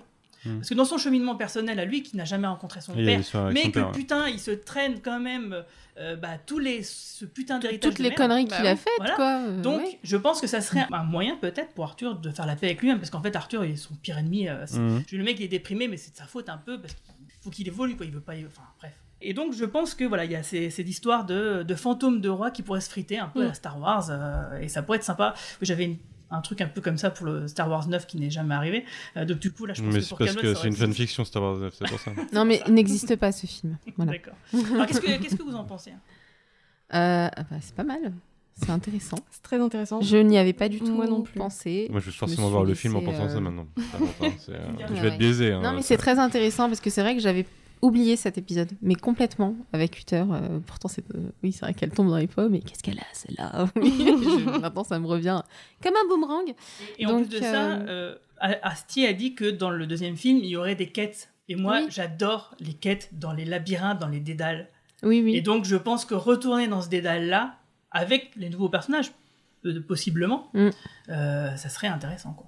Oui, oui, ça peut être très Il y chouette. a un peu plus de décors que dans la série quand Ah bah oui, c'est, un, sûr. un Ah ouais. couloir. Oh, bah, là, là, il y aura plus de moyens, donc euh, bon, on va pas montrer les dragons hein, qui, qui chient. si, si, il y en aura, j'en suis sûr. Tu penses qu'il y en aura? Bah, Ça à, coûte cause cher. du costume, hein. à cause du costume de Lancelot, il faut qu'il y ait un truc. quoi. Ouais, c'est pas impossible. Bah, ça dépendra des moyens, Il faut- parce que s'il met encore gobelins. 10 ans à des essayer d'avoir les moyens. Non, il a- alors, il a dit euh, que ça, ça irait beaucoup plus vite que pour le premier film. Ouais, parce qu'il y a aussi une question de La sous, prod, quoi. Il faut que les entrées se Non. fassent. Non. Il n'a Ah, même faut- pas écrit le scénario. Je pensais que c'était. Le gars, il a écrit les grandes lignes, hein, il sait où va son Ouais. histoire. Ouais, ouais. Mais il a dit que le scénario, il l'écrirait qu'au moment où il saurait que le film peut s'enclencher. Quoi.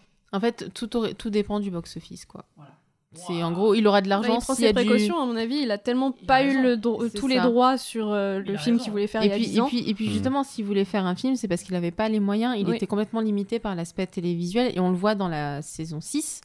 Euh, on voit que les ambitions ne sont pas forcément à la hauteur des moyens. Mais il avait pas le droit de faire tout ce qu'il voulait non plus, hein, Non. vu que c'était Ah pas non, le, non. le seul producteur. Donc, euh, coup, même si le- c'était derrière. euh, Dans, Mm. dans le, dans le film, il n'y a que 15 millions. 15 millions, c'est euh, deux épisodes de Game of Thrones seulement. 15 millions le film. 15 Ouais. millions de Ah, c'est que dalle. ouais. Ouais, C'est que je- dalle. Je, pense pas qu'ils aient demandé des très gros salaires, les Ouais, acteurs. et, tu- et par contre, tu vois le nombre. Surtout quand t'as Sting en vrai. Bah oui, Bah ouais, ouais. c'est ça. Tout est passé dans Regarde Sting, le, en ca- fait. non, le casting Guillaume Gallienne, Alain Chabat, Christian. Clavier, Sting, etc. etc. Ouais, mais ça, c'est 40 des, mecs, je pense, aucun Ils ont, problème à ils ont pas l'air de prendre salaire euh, tellement. énorme. pour, Sincèrement, euh, ils ont l'air de prendre tellement de plaisir Oui, c'est ça. à mais faire quand même, ce qu'ils font. ça- sur la compta, que- ça fait pas mal de lignes. Oui, quoi. mais ils ont pas dû négocier un Oui, truc oui, de sûr, malade, quoi. sûr, ils ont dû avoir un bon Mais salaire, rien que- mais. rien euh, qu'enregistrer la musique euh, avec un- l'orchestre Avec l'orchestre. ça, Bah ouais. dire, ça, ça Mm. coûte, hein, c'est Mhm. pas gratos quoi. La photo est sublime, les costumes sont incroyables. Je pense qu'ils ont dû coûter très très cher aussi. Niveau lieu de tournage, ça s'est fait où? Euh, plusieurs endroits, bah oui, alors il y a ça aussi. désert euh, tournage il y a du aussi. désert, il y a, eu un jour euh, à Oman, un seul jour de tournage. Ouais. Et c'était le truc avec les scorpions. Donc Il y a eu et c'était un vrai scorpion. Et donc euh, ils étaient. euh, J'ai vu dans une interview qu'ils avaient un peu euh, flippé de, Ouais. de se faire piquer parce que euh, il y a c'est Astier qui demandait à celui qui avait apporté le scorpion de, de lui dire bah il est venimeux. Je fais bah oui, mais bah s'il me pique on fait comment Je fais bah vous vous asseyez pendant 6 heures parce que le temps que ça passe. Il me fait oui mais moi j'ai qu'une journée de tournage donc on fait comment? On fait bah vous priez. Ouais, Ah d'accord. Bah, C'était un peu ça le souci, c'est qu'il y a eu 45 jours de tournage, si je ne dis pas de bêtises. Donc Ah ouais, euh. Il a fallu aller très très très très très, vite. Et, euh, et bon. Et en plus de ça, il y a le Covid aussi quand même qui a ralenti la, pro- la post-production. Mhm. Donc euh, t'imagines, Mm. tu vois, c'est pour ça que tu dis 15 millions. Waouh, pour 15 millions, il a réussi à faire ça, c'est pas dégueu quoi. Ouais. C'est que 15 millions, c'est deux épisodes de Game of Thrones. hein. Donc Mhm. en gros, c'est l'équivalent d'un film Camelot, c'est deux heures quoi. Mhm. Donc euh, franchement, c'est vraiment pas dégueu quoi. 15 millions, c'est euh, un dixième du pilote de Lost. Voilà, tu vois. Donc, si je comprends bien, vous êtes venu me voir depuis Tintagel pour me raconter un rêve. Un rêve prémonitoire, une vision. Oui, mais qu'est-ce que j'ai à voir là-dedans? Moi, j'y étais dans votre rêve? Non, mais votre père, oui. Et surtout un labyrinthe. Un labyrinthe. Vous en connaissez un? Deux labyrinthes Oui, j'en connais un ou deux. Alors on y va. C'est une question de vie ou de mort. Ah bon? Oui, mais on va dans lequel? Parce qu'on va pas tous les faire, hein Il ressemblait à quoi dans votre rêve? Bah, la seule chose dont je me souvienne, c'est que c'était très difficile de s'y orienter. Donc ensuite, bah, la, la prochaine théorie, bah, je vais te la laisser la présenter. Oui, tout à fait. Euh, en fait, la scène de la tour qu'on voit euh, entre Arthur et Guenièvre, qui est très très belle, hein, on va pas belle. se mentir. J'ai pleuré hein. deux fois. J'ai vu le film deux fois, j'ai pleuré deux c'est- fois. C'est là où. J'ai pas peur de le dire, j'ai pleuré. Parce que Arthur, il donne enfin à Guenièvre ce qu'elle voulait, quoi, euh, un baiser romantique, voilà. Donc il monte, euh, il monte à la tour et puis euh, il s'approche d'elle et puis voilà, il l'embrasse. Euh, Est-ce qu'il ne fait que l'embrasser aussi? C'est ça la question. Mm. Ça, on voit pas la suite. On- Donc, on peut imaginer. on peut imaginer qu'il ne fait pas que l'embrasser et on se pose la question de euh, est-ce que ça se passe pour de vrai? Est-ce que c'est vraiment Guenièvre ou pas? Ah Euh, oui. Je me suis posé cette question-là parce que euh, à la fin du livre 6, il y a Anna de Tintagel donc qui euh, dit à Arthur, à un Arthur mourant "Ça vous dirait de coucher avec votre sœur? Et, et Arthur il dit bah non et elle lui dit pourtant vous y viendrez. Donc c'était une menace hein, très clairement. Qui est sur Et, euh, C'est Morgane? Et oui, enfin, et en fait, dans c'est- la et en légende, fait c'est dans la Morgane. légende, c'est Morgane. Mais dans Exactement. Camelot, Morgan est un autre personnage. Oui. D'accord, ok. Donc, je me en fait- plus. et, en- et en Mais fait, c'est ça. Et en fait, c'est Morgane. euh, tout simplement euh, Anna parce qu'elle déteste euh, Arthur c'est son Mhm. beau-frère euh, Uther a tué son père enfin voilà elle voue une haine euh, bah, incommensurable hein, euh, vis-à-vis d'Arthur. Donc elle est prête à tout aussi pour euh, se venger venger son père et euh, pourquoi pas être prête à lui faire un enfant et l'élever pour qu'il le tue. Donc moi j'imaginais que peut-être que c'était Anna et pas Guenièvre et qu'ils sont allés plus loin. Ou alors peut-être plus tard hein, peut-être dans que si s'il entre en fait en relation vraiment vraie relation avec Guenièvre et que euh, un moment euh, elle arrive à se faire passer pour elle parce que elle utilise la magie parce que bah, Et pourtant, Morgane, peut- c'est pas, euh, c'est pas Léa Drucker euh, qui- Non, mais c'est pour ça que je dis Morgane Non, dans c'est Camelot, pas- c'est un autre Oui, c'est personnage. un autre personnage, oui. mais mais mais le mais la Morgane euh, vraiment légende, vindicative euh, de Oui, la d'accord. de la légende c'est Anna En gros, si, si clairement tu veux, il a divisé le personnage Ouais, en deux. Et- Mais laquelle, laquelle est sorcière du coup Enfin, magicienne. Bah, c'est Morgane. Dans la série, c'est Morgane.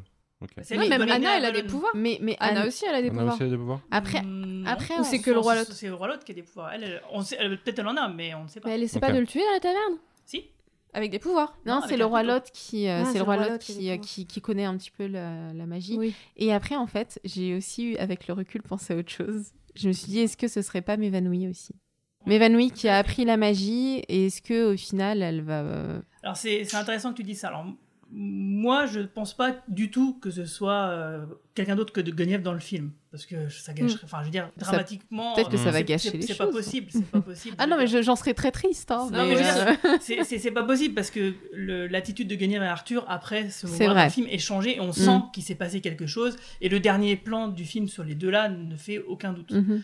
Par contre, t'as raison, dans le sens où bah, c'est quelque chose qui peut arriver plus tard. Et à ça, j'ajouterais que effectivement, il y a peut-être aussi des petits indices dans la série qui ont été jetés à certains moments, euh, qui moi à l'époque me disaient ah bah tiens, je pense que ça va resservir un jour et, euh, et puis c'est jamais resservi, en tout cas jusqu'à maintenant.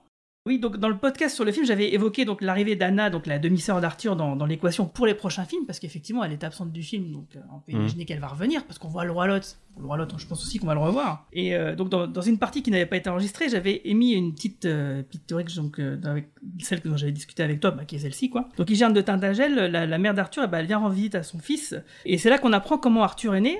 Parce qu'à l'origine, dans la légende et dans l'histoire euh, de- des rois de Bretagne, hein, comme dans Camelot, Hygerne et son premier mari, le duc de Cornouailles, se rendaient à une fête et c'est là où ils ont rencontré Uther Pendragon. Alors euh, Uther Pendragon, il est tombé euh, fou amoureux d'Hygerne. Dans Camelot, je sais pas trop pourquoi, mais peu importe, hein, chacun ses goûts.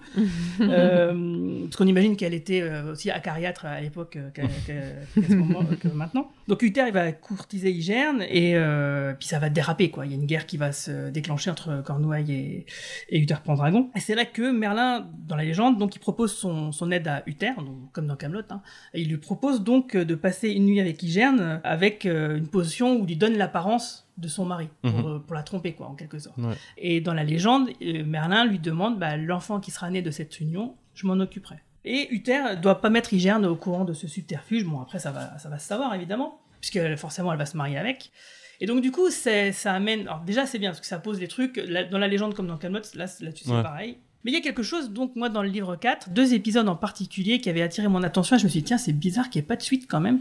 Et d'ailleurs, c'est un épisode où on voit justement une griffe de dragon adulte. Donc euh, là, ça permet de voir qu'effectivement, un dragon adulte, c'est quand même autre chose que. Il y, le- a- que il ce y en a pas dans les BD d'ailleurs aussi des dragons. dans le Ouais. dragon, Et du oui, coup, dans c'est autre chose euh, à fait. Là, si on prend vraiment ce qu'on voit à l'écran, on voit une griffe de dragon, elle est grande euh, comme ça, quoi. Elle est grande comme, euh, comme mon bit, quoi. Donc, euh, c'est, on sait que c'est un machin, il fait un Mhm. immeuble, quoi. Ouais. Et en fait, dans les livres 4, épisode 12, il y a l'épisode donc le privilégié où il y a un fritage entre Merlin et Elias. Et il y a Arthur qui essaye euh, de les ménager jusqu'à ce qu'il découvre qu'Elias, euh, bah, il a acheté au prix fort une griffe de dragon euh, avec les sous du, du royaume. Et puis il va se friter avec. Donc on voit cette grosse griffe. Et en fait, plus tard dans le livre, il y a un épisode qui fait suite à celui-ci qui s'appelle L'usurpateur, où Arthur, le père Blaise et l'Odagan, bah, ils font les comptes. Et Arthur, bah, il veut sauter un peu tous les sujets pour aller à celui qui l'intéresse et qui serait bah, donner des sous à, à Elias de Kellewick pour euh, avoir euh, des fournitures, de l'or, etc., etc. Et en fait, on se rend compte à la fin de, de cet épisode-là que c'est euh, Elias qui s'est Mhm. fait passer pour Arthur. Ouais. Donc on sait que Elias est capable, capable de de faire cette, euh, ce truc-là. Moi, j'ai trouvé quand même étrange que Elias soit si présent dans le premier film, comme pour nous annoncer peut-être qu'effectivement il aurait un rôle à jouer et que par rapport à cette théorie euh, que Anna se ferait passer pour Guenièvre, je pense que du coup Elias pourrait avoir un rôle à jouer, Mhm. euh, pourrait trahir. Donc, Ah, mais tout ce qui l'intéresse, c'est le les pognon. 4-5 euh, Elias, non? Pardon Elias dans les, les épisodes Oui, de oui, ouais, ouais. Bah, il apprend la magie à Mévanoui. Mévanoui, lui, oui, ce qui l'intéresse, c'est juste qu'on le paye. Hein. Oui, lui, il Euh, s'en c'est- fout. Et C'est d'ailleurs, son, il tra- son taf. Hein. Il l'a dit à de nombreuses reprises, donc du coup, ça serait complètement cohérent avec le personnage. Et d'ailleurs, Mm. c'est même étonnant que ça ne soit pas arrivé déjà depuis, oui, depuis tout ce Donc, temps. euh, peu importe la personne resté qui- euh, avec euh, le, le clan Lancelot au final. Moi, ça me- Tout ça à fait. pas. Et donc, du coup, comme je disais dans le podcast précédent, le fait que Méléagan revienne, moi, je pense que c'est sur l'impulsion d'une réaction d'Anna et que du coup c'est lui qui va articuler tout ça. Donc il va se passer une situation qui fait que Elias va créer cette potion là pour Anna qui va se faire passer pour Guenièvre et du coup euh, bah, pour engendrer Mordred Faut des sacrés ellipses par contre après. du coup. ah bah en fait C'est un peu ça le souci. c'est ça le souci. C'est moi je pense qu'entre le, le deuxième film risque d'arriver très vite. Par contre le troisième, ça se trouve on va attendre encore 10 ans. c'est possible. Ah, mais ils sont en train de vieillir là, les Bah acteurs. justement, hein. ju- juste, bah justement. Ah oui, bien sûr, mais Après, il y je en a pense qui qu'on vont aurait eu- mourir aussi. On aurait eu peut-être quelques indices un peu euh, si ça avait pas été vraiment Guenièvre, je pense. Oui, je suis d'accord. Mais, mais pour le prochain film, je pense que c'est ce qui pourrait arriver. Ouais. Et un autre truc euh, important qui a été noté, c'est que parmi les nouveaux personnages, il y a euh, Belvédère euh, qui est présent et c'est celui qui remet Excalibur, la Dame du Lac, à la mort d'Arthur, tué par Mordred. Ok. Donc, c'est bizarre d'introduire ce personnage-là maintenant, euh, qui ne fait rien d'autre Mhm. que d'être là. Euh, à part, il fait une blague, mais qui est Mhm. drôle, mais euh, c'est tout, quoi. Bien, alors c'est l'enchanteur Elias de Kellywick qui demande des fonds pour un ingrédient de sort. Ah, bah ça, hein, pour demander du pognon, là, ils sont forts, là. Oui, alors que vous, vous êtes plutôt timide. On accepte. On accepte Je vous ai même pas dit combien il demande. Il demande, on s'en fout, il demande. Qu'est-ce que vous voulez qu'il demande Il demande ce dont il a besoin, puis c'est tout. Ah bah oui, plutôt 9500 pièces d'or Quoi? Je pense que voilà, il y a déjà des jalons qui sont posés pour les deux films à venir Mhm. et que bon, euh, moi ça me rendrait triste quand même que ça se termine parce que là ça, ça semble se terminer sur du drame hein, quand même, hein, ça, ça sent mauvais. hein. Ah bah, Ah, ça, finit mal de toute façon l'histoire hein. d'Arthur. Après, je pense que pour les deux prochains films, les femmes justement vont avoir une place beaucoup plus importante parce que déjà dans le premier, c'est quand même grâce à Guenièvre que Arthur récupère Excalibur. Mais même si elle tombe en panne juste après. D'ailleurs, autre chose, pourquoi elle tombe en panne? Pourquoi elle revient Parce en que- bleu? parce que les- Ouais, mais pourquoi elle revient en bleu? Enfin, il y a un petit truc qui change. Alors moi, je, alors moi je pense, pour ma part, c'est simplement il a voulu euh, upgrader euh, ses effets spéciaux et puis euh, il a trouvé une justification euh, in-universe pour faire. Et puis, Ah, je pense qu'il y a plus. Non, moi je pense y a pas que ce soit ça. Je pense que quand il récupère l'épée, ça veut juste te dire non mais t'es bien gentil, tu t'es barré pendant 10 ans, mais tu vas le mériter ton Oui, truc. voilà, c'est ça. Son épée Excalibur est bleu. Ex- Alors Excalibur, Excalibur, elle a- ouais, elle a Excalibur en elle fait. a le, le même pouvoir au début. Elle Ouais. a le même pouvoir au début, sauf qu'elle tombe très vite en panne. C'est-à-dire qu'elle a plus aucun pouvoir. euh, Mm. Il tape dessus ça, il pour- tape euh, comme dessus, une ça lampe pour la pas. faire remarcher, ça Et marche pas. c'est, et c'est que quand il va affronter Lancelot Ouais. qu'elle s'allume. Et pour moi, ça veut dire enfin tu fais ce que tu étais censé faire pendant Ouais. tout ce temps. Sur le droit chemin, quoi. T'es sur le C'est droit chemin, ça, c'est ça. sur le droit chemin. Oui, il y a et, ça, oui, ça. Et, euh, Ça, la- la- et- et aussi, et et peut-être quelque chose d'assez puissant aussi pour affronter Lancelot. euh, Oui, parce qu'en fait, ça arrive à un moment précis où Lancelot lui dit qu'en gros, les dieux l'ont abandonné parce qu'il a appris que Excalibur ne marchait pas. Et hop, c'est à ce moment-là que C'est les ça. ont dit non, non. euh, on va te montrer qu'en fait on est attends. les, toujours les là. dieux, ils agissent hein, dans le film. Oui. hein. Le Ouais. Ex- Ex Machina, il est, euh, Oui, il est oui, oui, flag, il est hein. là à fond. il est là, quoi. Il est là à fond. Donc euh, je pense Mais vraiment après, c'est que pas ce soit dérangeant, ça. hein. Ah, c'est pas oui, c'est ça Du fait partie du truc. Non hein, mais c'est voilà, moi je, je pense vraiment que c'est ça. C'est juste que même Arthur lui-même se disait qu'il ne le mé- méritait pas Excalibur.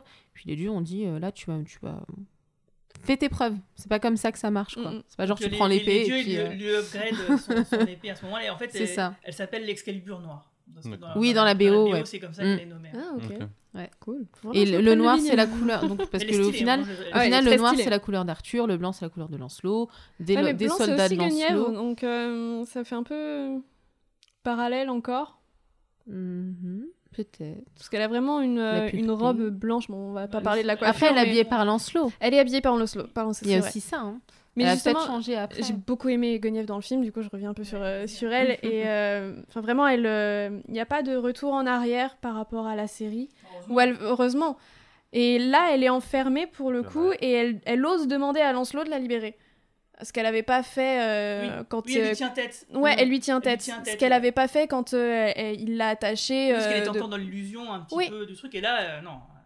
Et même la, la phrase sur les, sur les affiches qu'on voyait euh, dans, dans la rue, euh, genre Ah oui, me libérer, euh, est-ce que c'est encore possible ou un truc comme ça? J'ai trouvé ça vachement touchant. Et quand on voit le personnage, ce qu'elle est devenue, c'est elle, elle est vachement forte en fait. Ah oui, oui. Oui, parce que même au sens figuré, en fait, elle est libérée, quoi. Même au Oui, sens, euh, même si elle est un, un petit peu trouillarde, ou encore un peu trouillarde, ouais, quand, elle, quand elle veut aller récupérer, c'est ridicule, elle veut récupérer sa couronne de fleurs, qui est vraiment un symbole fort du mariage, de, fin, de son mariage avec Arthur.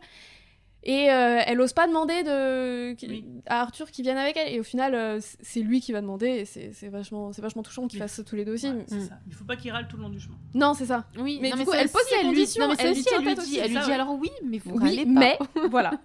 S'il vous plaît, ne Non, mais en râlez plus pas. de ça, oui, c'est c'est- symboliquement c'est fort, mais en plus de ça, pour elle, ça a une vertu magique, c'est-à-dire que Oui. tant qu'elle possède la couronne de fleurs, il lui arrivera rien. Oui, c'est Mais elle était prête à y aller toute seule. Hein, euh. Non, mais elle est courageuse du coup. Ah oui, très courageuse. Une question, euh, Perceval, il y arrive quoi dans le film? Enfin, il a, des- il, a- il a un destin, il a quelque chose? Bah, Parce que son destin a été teasé, notamment avec oui. Excalibur. À un moment, on le voit Bah, euh, juste- prendre justement, est-ce que moi c'est ma théorie euh, que j'aime que j'aime bien, c'est qu'ils trouvent le Graal, que Perceval et Bord trouvent le Graal, qu'ils le remettent à Arthur et qu'il en fasse absolument rien. Alors, euh, je vais piquer la théorie euh, d'Arnaud, qui est présent mais pas sur le podcast, euh, qui pense que le Graal a déjà été trouvé et Ah que ouais c'est la fameuse jatte. La jatte, c'est la jatte du livre 5. La jatte du livre 5 qui est utilisée comme une couronne. Ah oui, oh, ça serait trop bien. Mais ça serait vraiment bien, mais qu'ils le retrouvent et qu'ils se disent ah mais c'était là depuis le début. Moi ça me dérangerait pas en du fait, tout. qu'elle était avec eux depuis le début et que euh, tout le monde que Dagan avec faut le vraiment truc que sur soit la. Perceval, il a déjà trouvé les clous, il a déjà trouvé euh, Moi, je pas pense mal de que trucs, c'est mais pas quelque chose. Le Graal, je pense pas que ce soit quelque chose de matériel. Peut-être. Je pense Ah, que ça va être une rédemption, ça va être un truc vraiment euh, dans l'émotion, euh, dans le symbolisme plutôt que. possible. Mais dans tous les cas, je pense que ça sera grâce à Perceval. Dans tous les cas. Mais de toute- bah, Bah, d'autant ouais. plus, d'autant plus grâce à Personnel qui lui est clairvoyant Oui. et bienveillant, Oui. etc. quoi. Et donc j'ai trop hâte de voir. euh, c'est- le personnage masculin dont j'ai hâte. Mais en fait, a- non, il y a aussi un truc quand même qui est intéressant, c'est on parlait d'évolution. Les personnages sont débiles, ils sont toujours débiles, mais quand même, ils ont, euh, ils ont pris du galon, ils sont quand même moins débiles qu'avant. Ouais. Ils ont pris de l'expérience en fait. Et c'est ça qui est bien. En fait, ils ont eu une bonne idée, mais ils l'ont très mal exécutée. Enfin, et avec leur expérience, ils se sont rendus compte, voilà, nana. Donc même Perceval, Caradoc, enfin tous, ils ont quand même évolué. Dans, ils sont toujours comme ils sont. hein, Ils sont très drôles du coup, Euh, mais euh, quand même. euh, et c'est Arthur, il fait pas, il fait rien tout seul. C'est vraiment, donc Oui, c'est plus tant oui. des bras cassés que ça. Oui, ils sont ça. cons, ils sont chiants, on râle, on rigole, etc. Mais quand même, c'est quand même Bah, pendant pendant à 10 tous, ans, ils ont dû faire sans lui, donc la résistance, ils ont, ils ont dû se débrouiller sans Arthur. Et, et en fait, tous, hein, Léo Dagan, Célie, Caradoc, Perceval, Mm. Guenièvre, les nouveaux personnages. euh, Ouais. Et il y a vraiment. euh, et ça fait corps. Vraiment, euh, quand il y a l'attaque contre le château, ça, ça marche du coup très bien. Du coup, question sur le château.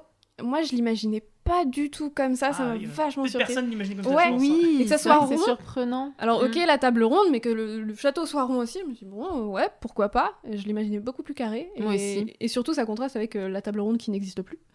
Mm. Et, et c'est vraiment très carré dans, dans l'intérieur euh, par Lancelot, en fait. Même la trappe euh, qui s'ouvre, le souterrain, c'est très Mm. carré, c'est très, très anguleux. Et au final, dans l'extérieur, pas du tout. J'ai j'ai très hâte, moi, des séances de table ronde avec Sting. Euh, Oui. Qui va se comprendre dans, là où il est tombé. Et là, ça va être. euh, je pense que ça va être Je énorme. pense quand même que c'est un gros traître, hein, parce que ça Ah oui, reste un, ça reste un ça- saxon. oui, mais je, je pense qu'il va devoir quand même se coltiner Perceval et Caradoc et Ah tous les oui. autres pimpins. euh, et je pense que là, euh, il va comprendre ah ouais, quand même, il va falloir que je souffre pour trahir. Ça se trouve, il est pas plus intelligent que les autres, hein, donc. euh, Peut-être. ouais. Bon, en tout cas, c'est- pas ce qui nous est montré du personnage, mais peut-être que oui, euh, on va mon- avoir des faiblesses du personnage. Et On le du connaît coup- pas encore, On hein, le connaît on pas bien. Et peut-être Mm. que du coup, va, va découler beaucoup de, de scènes comiques. euh. Moi, j'imagine bien un, un contraste euh, aussi fort que Léo Dagan. Mm. Est-ce que vous avez quelque chose à rajouter? Non, je Ça va donner que- très envie de le voir en tout cas. Ah bah cool. Ah bah, ça fait plaisir. Bah, tu nous feras jusqu'où euh, Bah, du coup, tu- t'avais pas prévu d'en faire un de podcast avec la team nantaise? Euh, si, si, mais il faut que je sache quand je peux la réunir et qu'ils aient des passes pour aller. euh, Alors, il y en a une bonne partie maintenant qui veulent l'avoir, je pense. Il n'y a que Alfro qui, qui a toujours pas de première dose, mais c'est Alfro. Euh, mais ouais, ouais, à un moment, j'en ferai un. ouais. Mais en même temps, Alfro, il fait plus podcaster, donc c'est pas, c'est pas un problème. Et ben, en tout cas, bah, merci euh, à tous. hein. Moi, ça va vraiment. euh, Bah, merci Merci à toi pour l'invitation. Ouais. C'était cool. Bah, de rien. Et bah, bah, on se dit bah, à bientôt. Je sais pas Ouais. quand. Alors attends, euh, ça sort la semaine prochaine. Donc on va faire quand même le tour des actus, dis donc. Euh, bah, toi, Yasmina, qu'est-ce que tu fais? Où est-ce qu'on peut te retrouver? Alors, euh, on peut me retrouver euh, sur Twitter, at Mina. On peut me retrouver également sur euh, le podcast Infusion, que je co-anime avec Océane et qui parle de thé, tout simplement.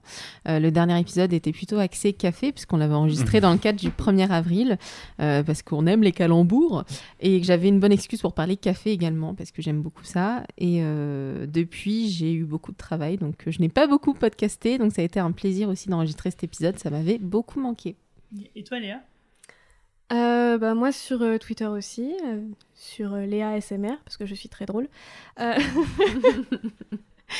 Et puis, euh, bah, euh, je touche du poids pour être sur les planches euh, un jour ou l'autre. hein, euh. Pourquoi pas, euh. Monsieur Astier, s'il vous plaît. Euh, non, je rigole. Mais, euh, mais pourquoi pas Enfin, Franchement, euh, je ferai passer l'info si je suis sur les planches euh, bientôt. Ok. Et toi, Cool. Manu, on se retrouve la semaine prochaine pour euh, Star Trek, mais Ouais. t'as d'autres podcasts, je pense, quand même. Oui, bah après, euh, dans les semaines à venir, j'ai pas trop programmé. C'est étant donné que t'en as programmé plein, je me, je me donne un petit peu de vacances, tu vois. Mais il y a YMCU qui va revenir avec euh, What If. Je veux faire avec euh, Aurélien notamment et d'autres d'autres intervenants, mais il faut que je trouve qui un, un YMCU spécial sur en gros toutes les lectures qui peuvent être intéressantes par rapport à tout ce qui est sorti de Marvel au premier semestre, enfin du MCU. Euh, donc euh, du Loki, du Black Widow, du, euh, du euh, Scarlet Witch, des choses comme ça. Sinon, ouais, plein de trucs. Il y a toujours du Tales from the Sewer qui sort de temps en temps. On a fait Body Count, donc euh, dans la subtilité pour Ouais, ceux qui J'ai j'ai connaissent. écouté le début avant de venir, c'est intéressant. C'est un truc pur produit des années 90. C'est juste de l'action pendant 102 pages et puis euh, et puis voilà et puis beaucoup de sang. C'est pas une grande lecture, mais euh, c'est un podcast très drôle du coup. Site Alpha qui revient là. On parle de, on est dans Stargate saison 4, donc beaucoup d'étoiles hein, Stargate Star Trek. Euh. Et puis euh, j'en programme, j'en ai plein de programmés, mais je sais pas trop quand ils sortent. Et euh, on va pas aller lecture plus profondément très bientôt. Ok, bah donc on se dit bah, à la semaine prochaine, hein, deux. Et puis bah merci et puis bah à bientôt. Salut tout le monde. Salut. Salut.